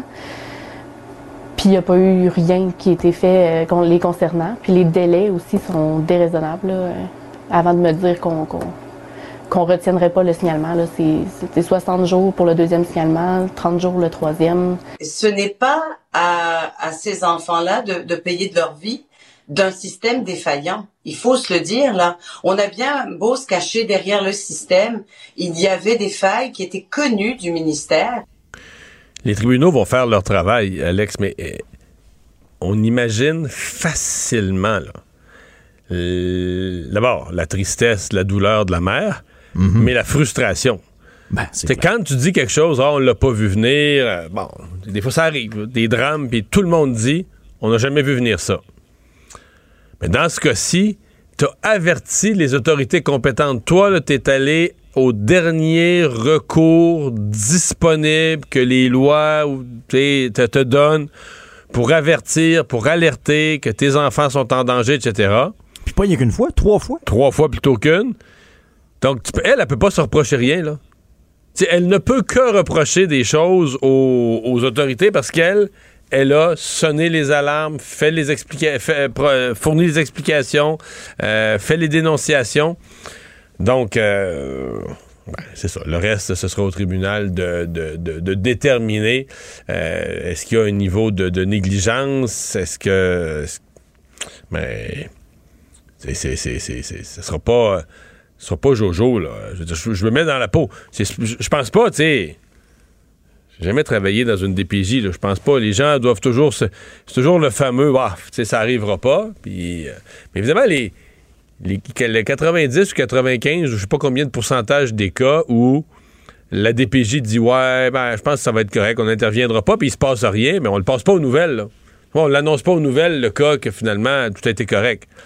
Mais euh, c'est parce qu'ils ils ont une responsabilité, ils ont un devoir euh, par rapport à la vie des euh, par rapport à la vie des enfants, la protection des enfants. Et là, on est forcé de voir qu'ils ont ils ont failli à la tâche. Violence à Montréal, violence par arme à feu, Mario, c'est au cœur de l'actualité depuis des mois et des mois. Et puis, euh, notre collègue Yves Poirier TVA Nouvelle est allé aujourd'hui à la rencontre d'une famille qui est complètement terrorisée parce que leur maison a été la cible, pas une fois, deux fois, de coups de feu en plein milieu de la nuit à l'île des Sœurs en l'espace d'un mois. Alors, cette famille-là réclame des actions concrètes de la ville. Euh, ils se disent, est-ce que notre cauchemar va s'arrêter un jour? Euh, L'événement le plus récent est survenu là, dans la nuit de vendredi à samedi. Les policiers se sont rendus sur place pour des coups de feu. Ils ont trouvé des douilles, des impacts de balles. Personne n'a été arrêté. Puis, heureusement, il n'y a pas eu de blessés. Mais t'imagines la crainte? Parce que quelques semaines plus tôt, cette résidence-là sur le chemin du Golfe avait aussi été la cible de tir. Et à ce moment-là, la famille disait, ben, ce sont des, ce sont des balles perdues. Donc, la, la mère de famille a témoigné de façon anonyme à notre collègue Yves Poirier. Écoute bien son récit. Ça va très très très mal. Très mal. On est terrorisés. C'est encore arrivé pour la deuxième fois en un mois. Euh, c'est Ouais, sur- surréel. là. C'est surréel, exactement. C'est impossible, on n'arrive pas à, concevoir ce qui s'est passé jusqu'à présent. Ma- mon cerveau est gelé. J'arrive pas. J'arrive pas à croire, j'arrive pas à, à réaliser. Mes enfants sont terrorisés. Mais là, euh, une fois, on se dit, ouais, balle perdue, accident, erreur sur la personne, erreur sur l'adresse, euh, quelqu'un du crime organisé qui, qui- qui- qui a le même numéro de porte, mais sur une autre rue, ou euh, numéro de porte avec des chiffres inversés, c'est la même rue. Mais tu comprends ce que je veux dire? Mhm. Mais deux fois. Ouais. Je sais pas, euh, je je connais pas ces gens-là. La madame a l'air vraiment sincère sur le fait que c'est des gens qui auraient pas d'ennemis et qui comprennent pas pourquoi on tire chez eux, mais à mon avis, ils sont à l'étape de s'asseoir très, très, très sérieusement avec les policiers, puis de regarder de, de tous les volets de la vie, de toutes les personnes qui ont côtoyé au travail. Euh, Est-ce que quelqu'un pourrait leur en vouloir? Parce que là, euh, je veux dire, euh, c'est grand Montréal, là, la probabilité des gens qui tirent. D'abord, c'est assez rare les gens qui tirent à tort et à travers. Malgré tout ce qu'on dit des armes à feu, les gens qui tirent généralement visent quelque chose de précis, là, ont une intention. Puis deuxièmement, des gens qui tirent à tort et à travers, mais deux fois dans la même maison. Je sais pas. Je, je- je sais pas qu'est-ce qu'ils vivent, qu'est-ce qui se passe. Mais je me mets dans la peau des policiers. Ils doivent s'asseoir avec eux et dire là, on va regarder tout, tout, tout. Sentimental, euh, bureau, êtes-vous patron, avez-vous congédié des gens en affaires, avez-vous ci, avez-vous ça, avez-vous ben eu oui, des ben clients insatisfaits, Euh, avez-vous participé à des affaires euh, semi-légales. Il faut que tu fasses le tour de tout, tout, tous les aspects de ta vie. Parce que j'avoue que moi, le deux fois, le matin, là, j'ai, j'ai, j'ai fait ouais. là, on n'est plus à l'étape de. de, de- ben, si c'est un hasard, en tout cas, c'est. Comme ils disent dans l'annonce, allez vous prendre un billet de 6,49. Mon- À mon avis, on n'est Ouais. plus, on plus dans l'étape de cher- déménager. Ouais, on n'est plus, plus à l'étape de chercher du hasard. On est à l'étape d'essayer de comprendre. Peut-être pas quelque chose d'évident. Je dis pas. Tu sais, des fois, on s'imagine, ah, crime organisé, pis tout ça. là. Mais tu sais, des fois, euh, du monde fou. là, tu peux avoir un ennemi que tu t'es fait il y a trois ans dans une circonstance précise, puis que lui, toi, tu penses que cette histoire-là, c'est de l'histoire ancienne, mais cette personne-là rumine ça depuis ce temps-là, prépare une vengeance et a perdu sa santé mentale depuis. Tu sais, mais moi, en tout cas, euh, je creuserais dans tous les raccoins. Tout savoir en 24 minutes.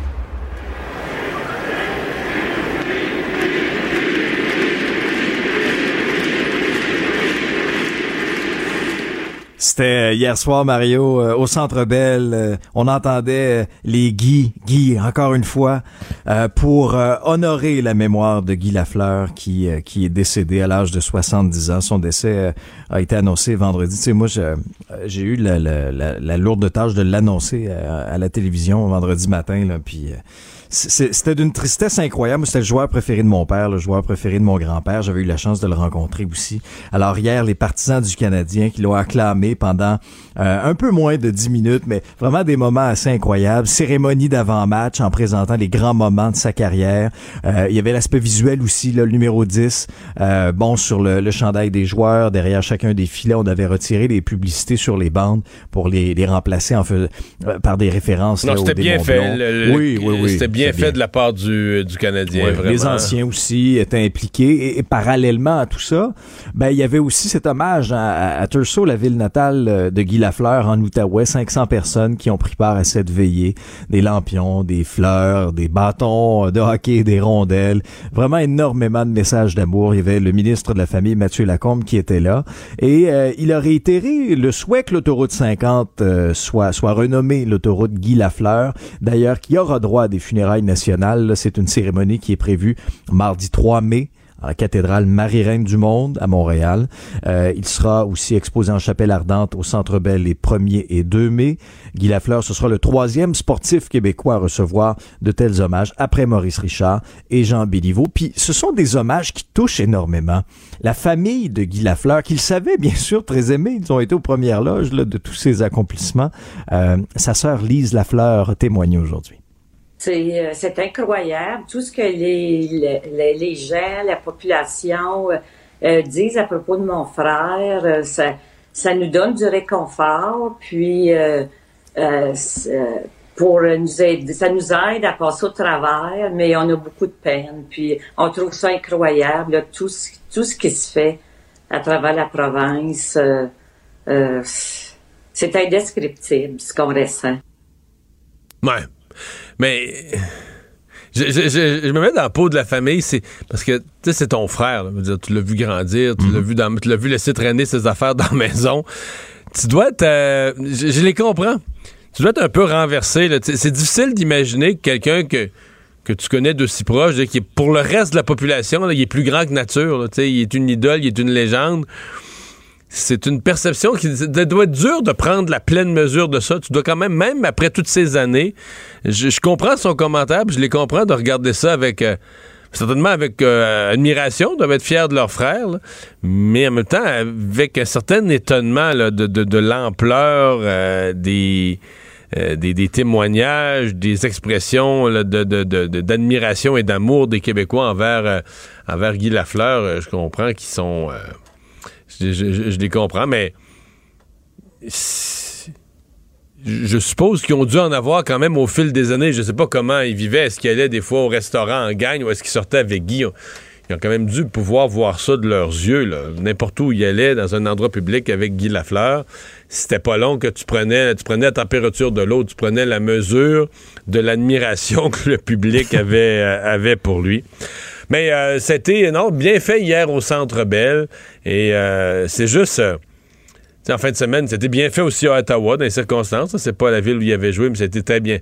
Puis dans les deux cas, euh, je sais pas quoi penser du fait d'avoir une édition du Canadien aussi médiocre, tu où tu as tous les hommages au décès d'un des, des grands. Puis euh, la game n'est pas commencée, que l'équipe tire de l'arrière. c'est c'est un peu, mais ça, ça en est malaisant, là, tu sais, c'est ils n'ont même pas l'équipe, ils n'ont même plus ce qu'il faut pour faire une petite démonstration de fierté, de dire là, regarde, là, on, joue avec le, on joue avec le 10 sur nous autres, on peut pas se faire rincer à soir. Là. Alors, c'est. euh, Ça, ça, ça, c'est le côté. C'est donc, ça, ça arrive dans une année où c'est assez pitoyable pour le, pour le Canadien. Il y a une majorité de Québécois qui sont prêts à faire davantage de place au privé en santé. C'est ce qu'on apprenait dans le journal ce matin. C'est, euh, selon un, sondage léger, une idée qui reçoit quand même l'appui de 60% des Québécois. Puis euh, les répondants aussi sont d'accord avec les principales mesures de la réforme du système de santé euh, proposée par le ministre Christian Dubé. Euh, et d'ailleurs, Christian Dubé, Mario, quand tu regardes le portrait, là, euh, reçoit les faveurs du tiers des Québécois. Le tiers des Québécois pense que c'est lui le meilleur ministre de la Santé des 20 dernières années. Ouais, puis c'est. C'est peut-être un peu injuste de sonder celui qui est là présentement avec Philippe Couillard, Gaétan Barrette, tous ceux qui ont été là avant. Euh, dont quelques-uns, qu'on pense à Régent Hébert, Mme McCann, qui n'a pas été là très longtemps. Mais, mais c'est sûr qu'il y a quelque chose. C'est sûr qu'il y a- il y attire la confiance. C'est certain qu'il donne, il donne aux gens une impression de compétence. Il donne confiance. Euh, J'ai même été surpris dans le sondage à la question est-ce qu'il est qu'il va réussir sa réforme de la santé? C'est drôle parce que est-ce que les points, on est d'accord, ouais, 85% Les gens sont d'accord, ben, c'est des points très généraux, là, euh, euh, recruter plus de personnel. On n'arrête pas de me dire qu'il manque du personnel. Quand le sondeur te demande ce qu'il faudrait recruter, prendre les moyens pour recruter plus de personnel, les gens disent oui. Mais à la question est-ce qu'il va réussir? 39-34, mais j'étais quand même. Moi, j'aurais gagé que les. euh, que, que jamais, les, que jamais les Québécois allaient penser qu'un ministre de la Santé pouvait réussir sa réforme. Si tu m'avais posé la question, je t'aurais dit non. Ça va être 20 contre 80, là, qui vont dire qu'il va rater sa ré- La majorité va penser qu'il réussira pas sa réforme. Les réformes de la santé, ça a toujours été très difficile. Mais non, quand même, 39-34. C'est plus serré. Mais il y a une majorité qui pense que Christian Dubé pourrait, euh, pourrait avoir une chance de, de réussir.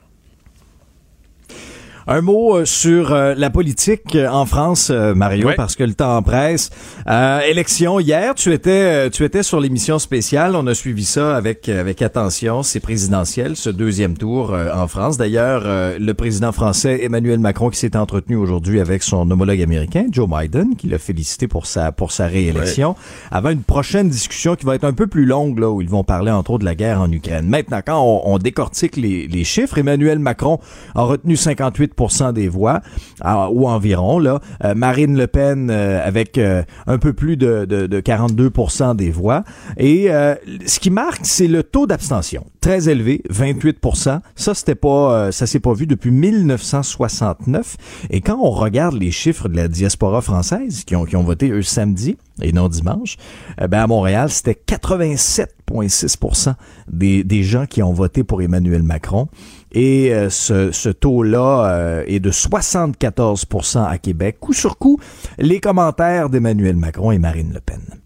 Cette ère nouvelle ne sera pas la continuité du quinquennat qui s'achève, mais l'invention collective d'une méthode refondée pour cinq années de mieux, au service de notre pays, de notre jeunesse. En cette défaite, je ne peux m'empêcher de sentir une forme d'espérance. Ce résultat constitue pour nos dirigeants français comme pour les dirigeants européens le témoignage d'une grande défiance du peuple français à leur égard qu'ils ne peuvent ignorer et celui de l'aspiration largement partagée d'un grand changement. Dans le cas de M. Macron, euh, d'abord, euh, une victoire sans vraiment de. Puis, puis c'était une intelligence de sa part, là. Ça a été brillant de sa part, sans triomphalisme, euh, sans exagération. Euh, donc, l'acceptation de OK, j'ai gagné.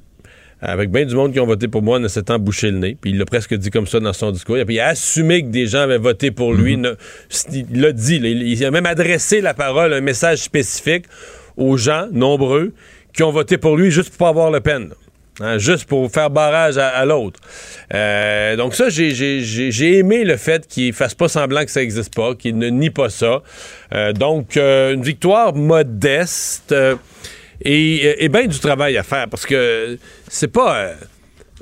les médias, encore plus les médias internationaux, on pousse Marine Le Pen comme l'extrême droite. C'est vrai qu'il y a encore, mais c'est plus, plus Jean-Marie Le Pen. C'est vrai qu'il reste certaines politiques, par exemple, l'interdiction du voile complète et totale partout. Assez extrême. Il y en a quelques-unes comme ça. Mais les gens qui ont voté Marine Le Pen, euh, pour une bonne partie, c'est des gens qui sont frustrés, frustrés contre Macron. Il n'y a rien fait pour nous autres. Le pouvoir d'achat, on est de plus en plus pauvres. C'est beaucoup des gens des classes ouvrières ont voté pour, euh, ont voté contre Macron, ont voté pour Marine Le Pen, mais ce serait tout à fait injuste des, des, des, des considérer comme étant d'extrême droite. Donc Macron, je pense, doit faire cette lecture-là, là, qu'il est vu comme le gouvernant d'une élite, le, gouvernant des, des, des, des, gens qui l'ont plus facile, mais qu'il faut qu'il se reconnecte sur les gens qui sont à plus faible revenu, les gens, en fait, les gens qui, les gens ordinaires, les gens qui travaillent, qui sont pas nécessairement à faible, pas des pauvres pauvres, mais des gens qui sont à, au travail, mais avec des boulots euh, qui leur permettent plus de joindre les deux bouts avec l'inflation, donc ils deviennent très frustrés, qui disent, regarde, nous, là, euh, qu'est-ce que tu veux nous demander de plus? On travaille, on travaille fort, et puis euh, on n'arrive plus. Euh, le coût de la vie est trop élevé. L'État aussi. On oublie souvent quand on parle de coût de la vie, mais l'État, en partant de ce que tu gagnes, en cas- dans le cas de la France, le gouvernement vient t'en chercher plus que la moitié. Fait que là, le gouvernement vient t'en chercher toute la, mo- plus que la moitié en te promettant qu'il va te donner des bons services, la santé, l'éducation. Mais là, euh, souvent, les services sont pas à la hauteur de ce que tu attendais. Donc, les gens, les gens sont frustrés, ont l'impression qu'ils ont plus d'argent, euh, qu'ils en ont pas pour leur argent en termes de services publics. Donc, il y a un travail. Puis, moi, mon expérience, t'es Macron, tu règles, il n'y a personne qui règle jamais tous les problèmes. Il faut que ta solution, c'est une combinaison de, tu, par exemple, sur le pouvoir d'achat, tu règles un peu des problèmes, tu, fais, tu donnes un petit peu d'air aux gens, ce que tu es capable de faire, parce que tu seras jamais capable de tout régler. Mais il faut minimalement que dans ton attitude, euh, que tu fasses sentir aux gens que tu comprends ce qu'ils vivent, que tu n'es pas capable de régler tous leurs problèmes, tu fais ce que tu peux, parce que sinon, c'est là que les gens viennent de dire, ben, regarde, lui, lui, il le sait pas. Nous autres, on est dans notre village, dans le sud de la France, on besogne, on travaille dans une usine, on travaille sur une ferme, on besogne dur. Puis lui, là, à l'Élysée, il sait pas ce qu'on vit. Il peut pas nous Mais aider parce qu'il sait pas ce qu'on vit. Exactement ce qui était reproché. Tout le temps. Les gens temps, l'accusaient d'être temps. complètement déconnecté du vrai monde. C'est ça, tout le temps.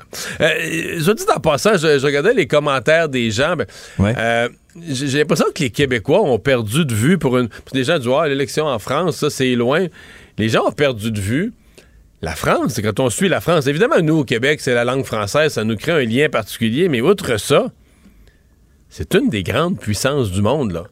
Je veux dire, euh, quand t'as t'as mis les États-Unis, mettons les grandes économies, les puissances militaires, euh, la France, c'est la sixième économie du monde, c'est la sixième puissance militaire du monde. Tu sais, t'enlèves les quelques gros, là, les États-Unis, la Chine, t'arrives vite à la France, là, qui est une, une puissance qui est devenue, avec l'Allemagne, le leader en Europe. Donc, c'est pas... Suivre une élection française, là, dans le, le monde de 2022, dans le monde uni de 2022, suivre une élection française, ça nous touche, ça nous interpelle directement. Ah ben oui, puis d'autant plus avec le, je veux dire, le rapprochement historique aussi entre entre nos deux peuples, euh, la, la proximité de la langue, de la culture aussi. Non, c'était c'était très intéressant à suivre euh, personnellement. Mais là, euh, prochaine étape importante aussi, parce Les- que là, les- Macron, Macron est, est président, mais il faut, euh, faut un gouvernement. Ben, c'est-à-dire que, ouais, il faut le gouvernement, il faut, il y a le Parlement. Lui, euh, dans, dans le ça. système français, le président nomme son premier ministre, qui forme son gouvernement. Donc, ça, c'est une étape. Là, là, ça, il est, il est correct pour ça. Mais il faut Après, un Parlement. Mais c'est ça. Est-ce qu'il va gouverner? Est-ce que le Parlement, est-ce qu'il va gouverner avec un Parlement qui le supporte? Mm-hmm. Donc, où il faut que son parti soit majoritaire? Ou est-ce qu'il va gouverner avec une Assemblée nationale qui est contre lui? Euh, dans lequel cas, il faut qu'il fasse des compromis à chaque fois. Et ça, ça va se déterminer aux législatives début juin. Donc la France est déjà, euh, campagne électorale finie, eux, ils en recommencent déjà une autre. Résumé l'actualité en 24 minutes, c'est mission accomplie. La Banque Q est reconnue pour faire valoir vos avoirs sans vous les prendre. Mais quand vous pensez à votre premier compte bancaire, tu sais, dans le temps à l'école, vous faisiez vos dépôts avec vos scènes dans la petite enveloppe. Hmm, C'était bien beau. Mais avec le temps, à ce compte-là vous a coûté des milliers de dollars en frais, puis vous ne faites pas une scène d'intérêt. Avec la Banque Q, vous obtenez des intérêts élevés et aucun frais sur vos services bancaires courants. Autrement dit, ça fait pas mal plus de scènes dans votre enveloppe, ça. Banque Q. Faites valoir vos avoirs. Visitez banqueq.ca pour en savoir plus. Pendant que votre attention est centrée sur cette voix qui vous parle ici, ou encore là, tout près ici, très loin là-bas, Celle de Desjardins Entreprises est centrée sur plus de 400 000 entreprises partout autour de vous. Depuis plus de 120 ans, nos équipes dédiées accompagnent les entrepreneurs d'ici à chaque étape pour qu'ils puissent rester centrés sur ce qui compte, la croissance de leur entreprise.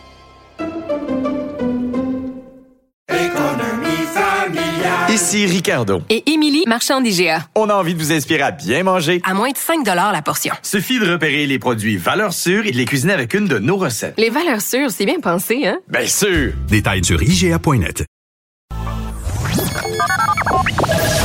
Mario Dumont. Joignez-vous à la discussion. Appelez ou textez le 187 Cube Radio 1877 827 2346.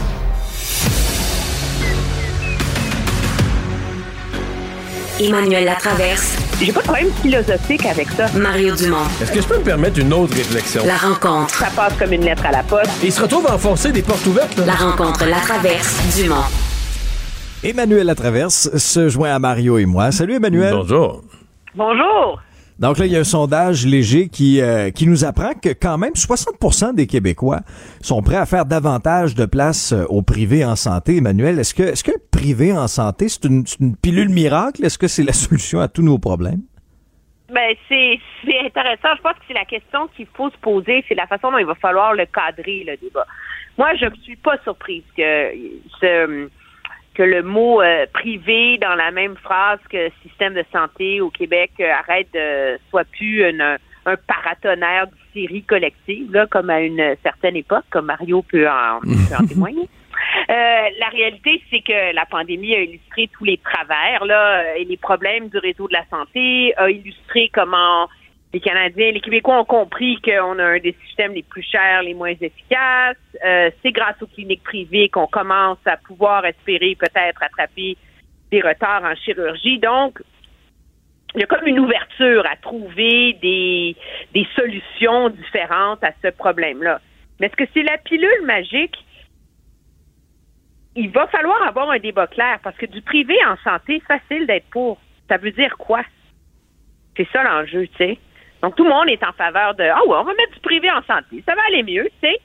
Mais c'est quoi? C'est un système où on peut acheter une assurance privée pour aller se faire soigner, euh, pour euh, des services qu'on pourrait avoir au public parce que c'est pas permis en ce moment. Tu peux avoir en clinique privée des services qui sont pas donnés en clinique euh, à, l'hôpital ou chez ton médecin de famille. Là. Euh, mais là, est-ce que tu pourrais aller euh, avoir une assurance privée pour avoir un médecin de famille?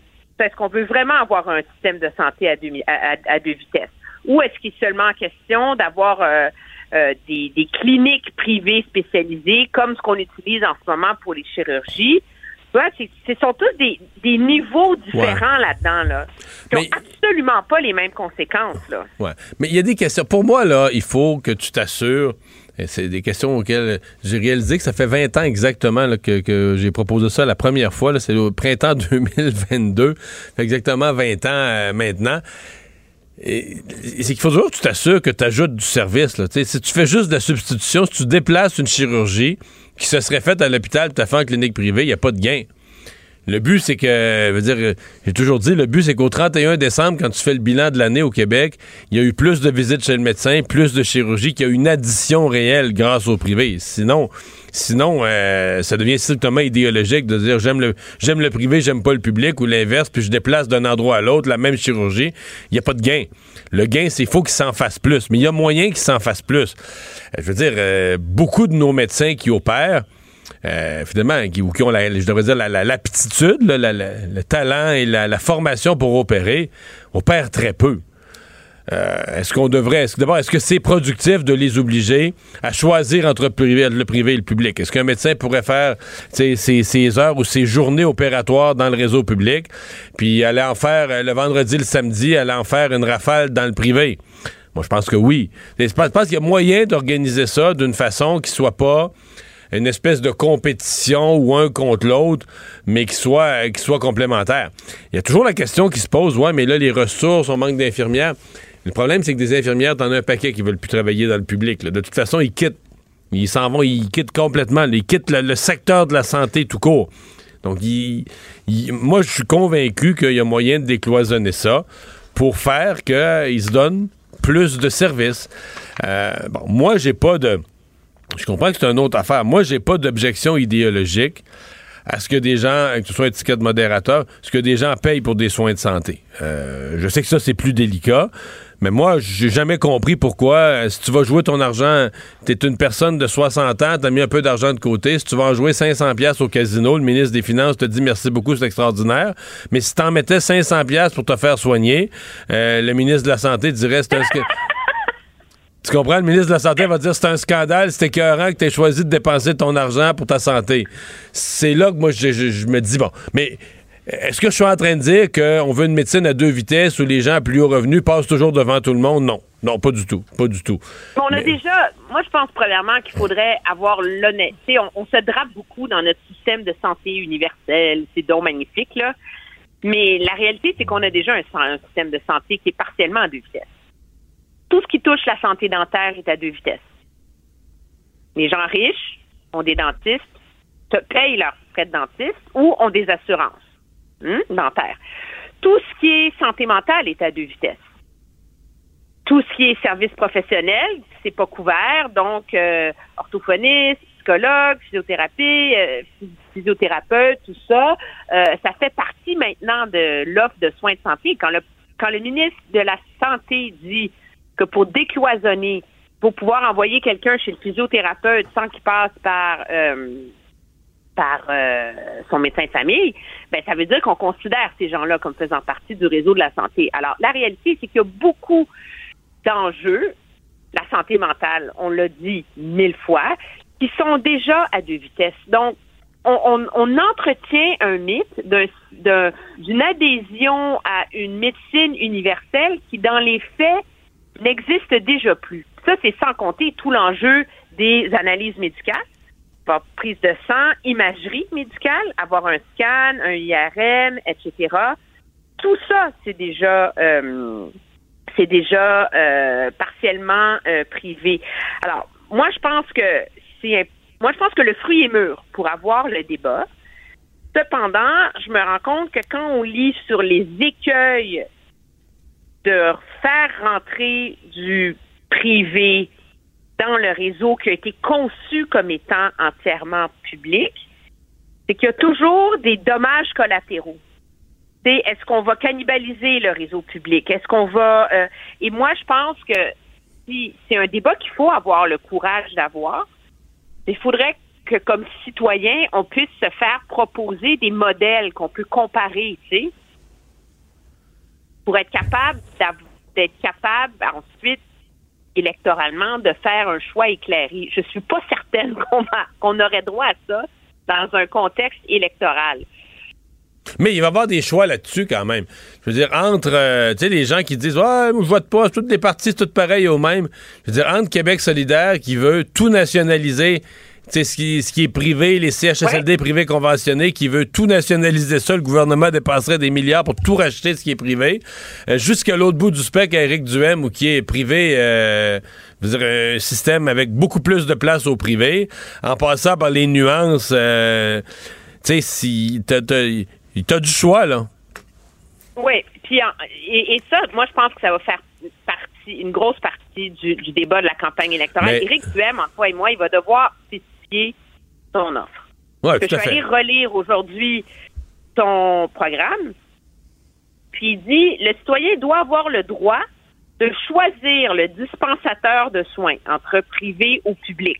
Donc, puis après ça, il dit que le citoyen doit pouvoir acheter de l'assurance privée pour avoir les soins qu'il veut, etc. Alors, à un moment donné, moi, je pense qu'il a, qu'il, a, c'est très habile de sa part de mettre cette, euh, cette balle-là en jeu, mais il va falloir euh, comprendre de quoi il parle. Emmanuel, euh, tu, parles d'Éric Duhem, puis ça nous amène bien à notre autre sujet parce que Marine Le Pen, hier en France, a quand même récolté à peu près 42% des voix. C'est un résultat historique pour l'extrême droite. Est-ce que, le populisme de droite guette aussi le Canada? Euh, on a vu Poliev également là euh, jouer un peu le jeu avec le mouvement des camionneurs. Il est très présent dans sa campagne également, très proactif dans sa campagne à la chefferie du Parti conservateur. Oui, mais c'est une question qui me hante. Euh, je pense qu'on voit une montée populiste euh, au Canada, c'est très très clair. Mais je pense pas qu'en ce moment on peut associer ce populisme-là à cette extrême droite française, européenne, euh, nationaliste, là, tu sais, à la Victor Orban, euh, au gouvernement Pologne ou même à la Trump, là, tu sais. Parce que Mais le Euh, gouvernement en Pologne, là, on avait dit plein d'affaires, là. Puis là, ils sont avec les réfugiés ukrainiens euh, exemplaires. Ben. Tu sais, on les Ben avait oui, présentés. pas- Non, mais on les avait présentés. euh, Il y, a des médias d'Occident qui présenté ça comme l'extrême droite, là. Le Oui, présent- ça. Faut faire. Mais moi, je pense que la, la leçon, moi, je pense qu'il faut tirer une leçon de la victoire de Marine Le Pen. C'est un problème qu'on voit de plus en plus dans nos sociétés euh, occidentales, gouvernées par des élites progressistes en particulier. Euh, on en revient aux donneurs de leçons. Euh, le gouvernement qui sait tout, euh, qui, qui est comme omniscient et où on voit clairement une part de plus en plus importante de la société se sentir euh, mise de côté, non respectée. Puis c'est pour c'est la raison pour laquelle ces mouvements populistes sont aussi euh, on le vend dans les voiles, mais on peut pas comparer euh, les, les Le Pen euh, à Trump, et- etc. Ils remettent pas en cause les fondements de la Constitution. Ils remettent pas en cause euh, les fondements de nos chartes et droits et libertés. Euh, c'est une autre forme de populisme, là, plus économique, plus euh, peut-être dans la rhétorique, mais pas dans les dans les aspirations de révolution des fondements de notre société. Mais moi, je suis toujours prudent avec l'utilisation du terme populiste parce que dans les médias, le populisme a été comme. Comme les médias sont biaisés à gauche, le populisme a été tassé à droite. Alors pour moi, je veux dire, mettons Mélenchon, là, c'est aussi populiste, c'est du populisme de gauche, là. Tu, sais, tu promets aux gens de tu promets aux gens des cadeaux, de l'argent que t'as pas, euh, on va vous verser, de- tu sais, euh, le, le populisme de gauche, une de ses, une de ses techniques les plus connues, là, c'est de dire, Ah, on va augmenter les, on va augmenter les impôts, mais juste des très très riches, là. Mais je veux dire, une fois qu'ils sont au pouvoir, là, tu peux pas augmenter. Tu peux pas payer des dépenses mirobolantes en augmentant les impôts de un demi de 1% de la population qui gagne 500 000 et plus, voyons donc, ou 300 000 et plus. C'est tellement peu de gens, même s'ils gagnent beaucoup, c'est tellement peu de gens. Tu peux pas, tu feras- dans le fond, tu es obligé d'augmenter les salaires de tous les travailleurs, de les, pas les travailleurs, mais les impôts de tous les travailleurs. Il y a tous les mensonges du populisme de gauche qu'on dénonce jamais. C'est pour ça que je. Le populisme est des deux côtés, puis c'est pas nécessairement mauvais. Je veux dire, à l'époque, on disait de René Lévesque qui était.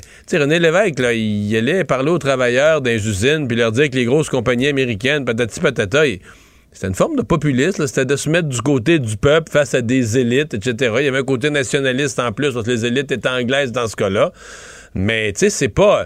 Pour moi, le populisme où, je dé- où ça dérape, C'est un terme qui a été hijacké par les euh, par euh, les mouvements progressistes pour les diaboliser. Mais c'est sûr qu'on en voit une forme de montée là. Ah ouais. Ici au Canada là, de, de partir en, en guerre contre les contre les euh, les élites, contre euh, les gatekeepers, comme dit Pierre Poilievre, là. Euh, c'est, c'est, c'est très populaire, ça rejoint énormément, mais moi, je pense qu'au lieu de juger ça et de le diaboliser, c'est beaucoup plus utile dans le débat public d'essayer d'en comprendre les fondements. Et il va falloir que la gauche progressiste s'ajuste à ça, plutôt que de juger ce, mou- ce mouvement-là. Ça, moi, c'est la leçon que je vois de l'élection française. Merci, que- Emmanuel. À demain. Très bien, au revoir.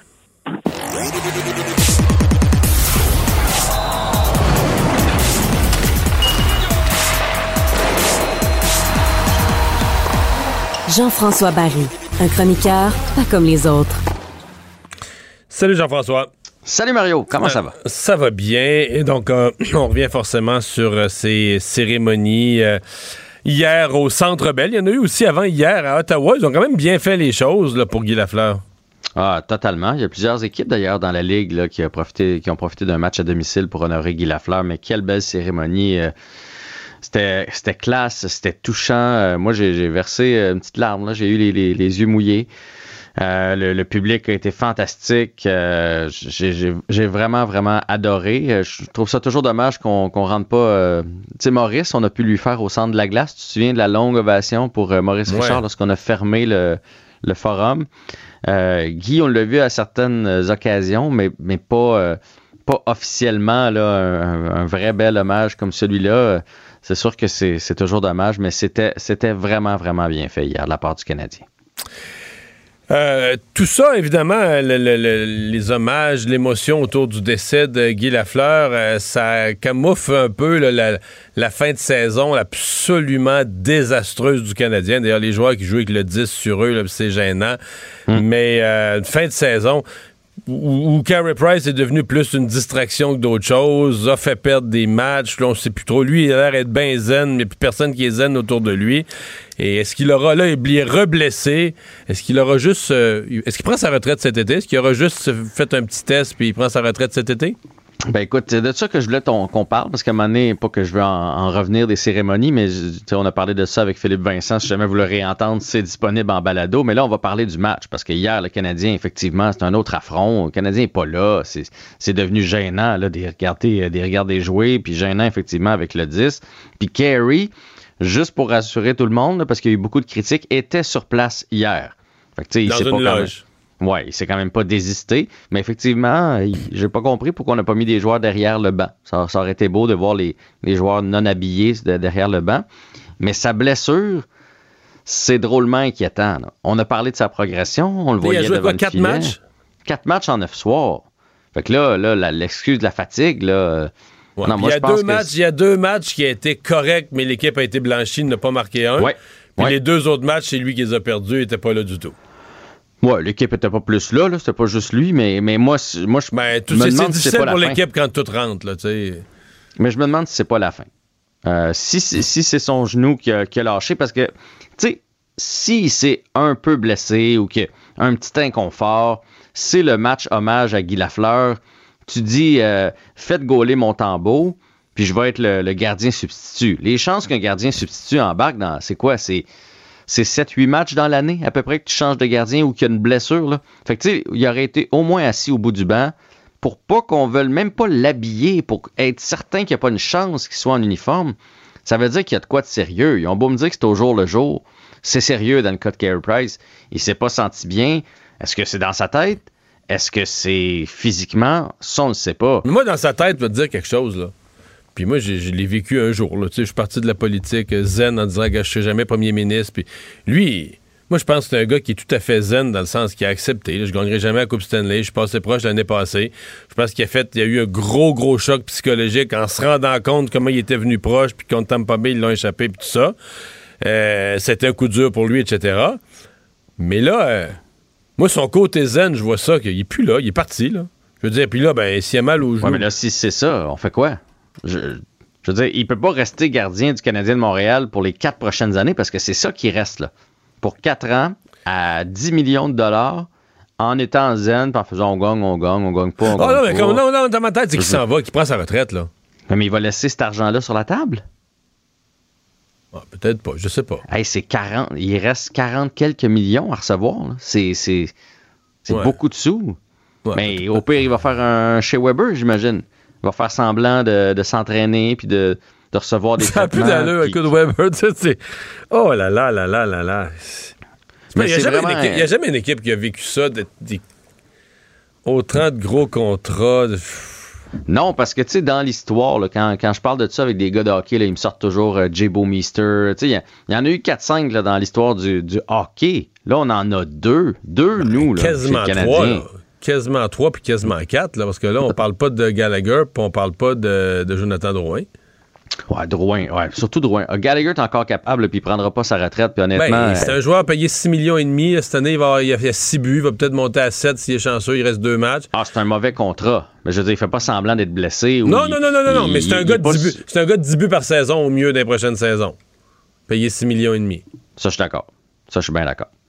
Fait que c'est ça. Puis Jonathan est Drouin, est-ce qu'il va rejouer? Tu penses qu'il va remettre le Jonathan chandail? Drouin, moi, je pense qu'on le rachète. Je pense que ça va être un rachat cet été. euh, les- Un pas- rachat parce qu'il prend sa retraite ou parce qu'il va signer non. un nouveau, il va signer avec une nouvelle équipe à zéro, un nouveau Il contrat? va essayer d'aller jouer ailleurs. À 2 millions, mettons. Quelqu'un qui va prendre une chance oh, à 750 000, là, au salaire minimum. De toute façon, il va, il va être payé par le Canadien. On va l'avoir racheté.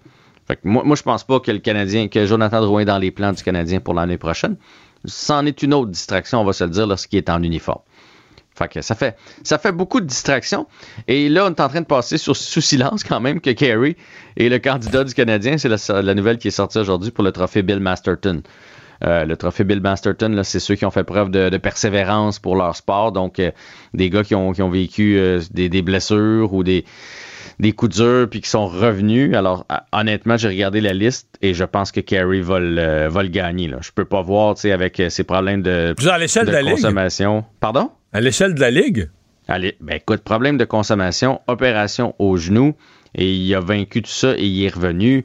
Il n'y a rien de comparable à ça dans, dans la Ligue nationale au grand complet. là. Il y en a qui. Il y en a qui sont revenus d'une blessure euh, majeure, mais lui, il a eu les deux. Là. Fait que je, je suis certain qu'on lui donne. euh, écoute, t'as vu là, tous les joueurs qui sont allés lui faire un petit, euh, un petit thumbs up là, pour lui dire bravo d'avoir vaincu tes démons puis tout ça. Je suis certain que c'est Kerry qui va l'emporter.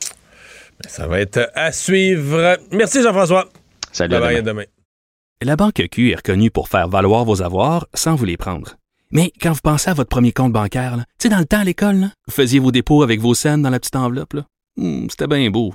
Mais avec le temps, à ce compte-là vous a coûté des milliers de dollars en frais, puis vous ne faites pas une scène d'intérêt. Avec la Banque Q, vous obtenez des intérêts élevés et aucun frais sur vos services bancaires courants. Autrement dit, ça fait pas mal plus de scènes dans votre enveloppe, ça. Banque Q. Faites valoir vos avoirs. Visitez banqueq.ca pour en savoir plus. Pendant que votre attention est centrée sur cette voix qui vous parle ici, ou encore là, tout près ici, très loin là-bas, Très, très loin. Celle de Desjardins Entreprises est centrée sur plus de 400 000 entreprises partout autour de vous.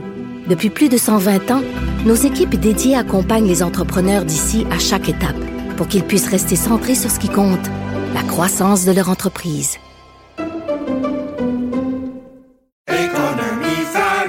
Ici Ricardo. Et Émilie, marchand d'IGA. On a envie de vous inspirer à bien manger. À moins de 5 la portion. Suffit de repérer les produits valeurs sûres et de les cuisiner avec une de nos recettes. Les valeurs sûres, c'est bien pensé, hein? Bien sûr! Détails sur IGA.net.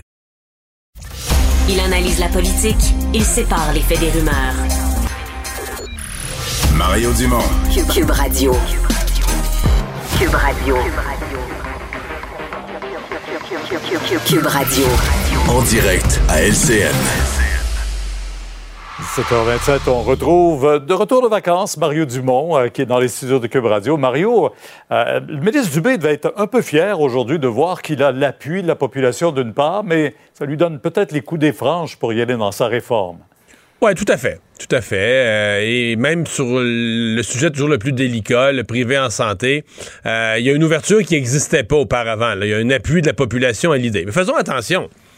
Il faut bien interpréter le sondage. Les gens disent pas parce que c'est privé, c'est automatiquement bon. On va payer. non, ben, non, ce que, parce que les gens disent. Oui, mais pas nécessairement.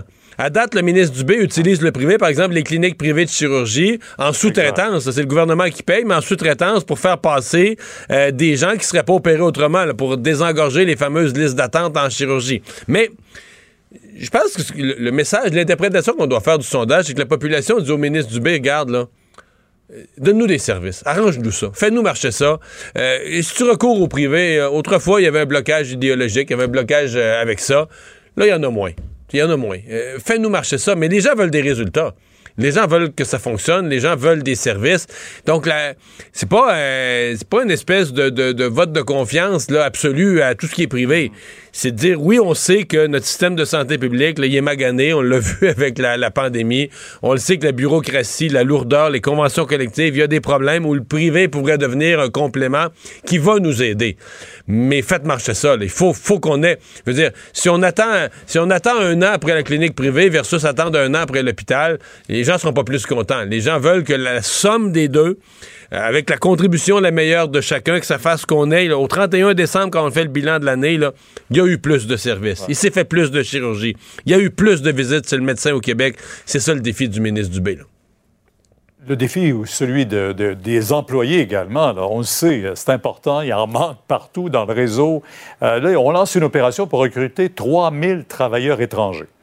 Oui, exactement. C'est de bonne guerre. Euh, le ministre du Travail là-dessus là, qui se lance dans une opération. Et le gouvernement est, est toujours... Euh, il navigue toujours avec une situation un peu délicate parce qu'il ne veut pas hausser les seuils d'immigration euh, formellement. Donc on se dit, nous, on se concentre. On a les seuils d'immigration qu'on a, mais on se concentre sur le fait de recruter euh, les bonnes personnes, d'avoir un recrutement, une stratégie d'immigration vraiment basée sur les besoins du marché du travail. Donc c'est un peu dans cet esprit-là que le ministre a vraiment lancé son initiative le proactive d'aller recruter dans des pays francophones, dans des secteurs euh, précis.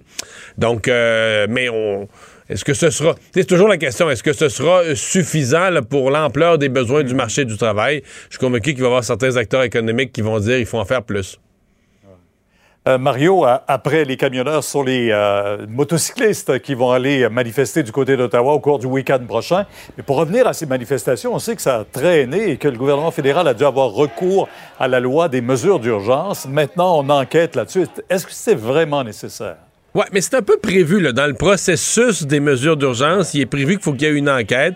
Euh, là, aujourd'hui, il y a beaucoup de gens qui sont euh, les gens qui étaient contre la loi, etc., qui étaient contre l'utilisation des mesures d'urgence, qui disent bon, ben là, il va y avoir une enquête, on va voir, peut-être Trudeau a fait ça pour rien, puis il n'y avait pas besoin de faire ça. Peut-être. Euh, mais je ferai attention. Euh, M. Trudeau a déclenché ça aujourd'hui. Euh, je pense à un Pierre Poilievre qui, du côté des conservateurs, a appuyé sans réserve les actions, les actions illégales, les actions des camionneurs. Euh, lui dit qu'il les a pas appuyées, mais il les a jamais dénoncées. Euh, ben, ça pourrait jouer contre lui aussi. là. Ça pourrait jouer contre le Parti conservateur aussi. Si on découvre que eux se sont fait photographier ou ont été avec un mouvement où il y a des gens qui étaient financés par des intérêts américains, qui étaient poussés, qui étaient poussés par le Trumpisme, de l'argent qui était envoyé par en dessous à travers GoFundMe. Tu sais, ça peut. On, va voir ce que ça. c'est Une, comme on dit, c'est une enquête. Une enquête, c'est une enquête. Et c'est pas clair là, à qui ça pourrait faire mal. Donc, ça pourrait effectivement faire mal à M. Trudeau qu'on dise, ben, regarde, toute cette affaire-là a été mal gérée. Puis là, il s'est retrouvé, il s'est retrouvé obligé d'aller à la mesure extrême, la loi sur les mesures d'urgence. Et c'était pas justifié. Mais on pourrait aussi découvrir que c'était justifié parce qu'il y avait des forces occultes, des forces obscures euh, qui jouaient par en dessous, euh, qui bloquaient des ponts, qui étaient en train de bloquer l'économie du Canada. Ottawa, la capitale du Canada.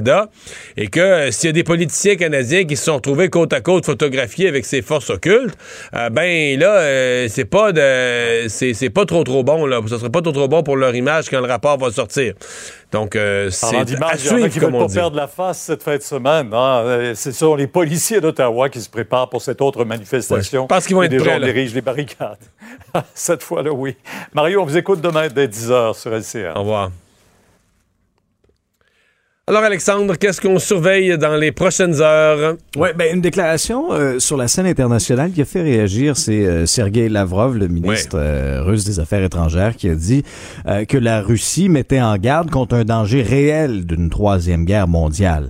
Alors, euh, ça fait suite à la visite d'Anthony Blinken en sol ukrainien hier, euh, où on a annoncé encore une fois une aide supplémentaire des États-Unis. Écoute, on est au, euh, au jour 61, là. 61 euh, aujourd'hui. Mais, mais, mais je pense que Lavrov réagit au fait que avec Blinken et euh, le secrétaire à la Mhm. Défense qui était là aussi, t'as l'impression que les Américains sont que les soldats américains sont pas sur le terrain en Ukraine, l'armée américaine est pas dans la guerre comme telle. Mais qu'en même temps, les Américains ont les deux mains dedans. là, comme l'OTAN. là. C'est-à-dire que le support à l'Ukraine est devenu tellement fort que c'est une façon indirecte d'affronter la Russie.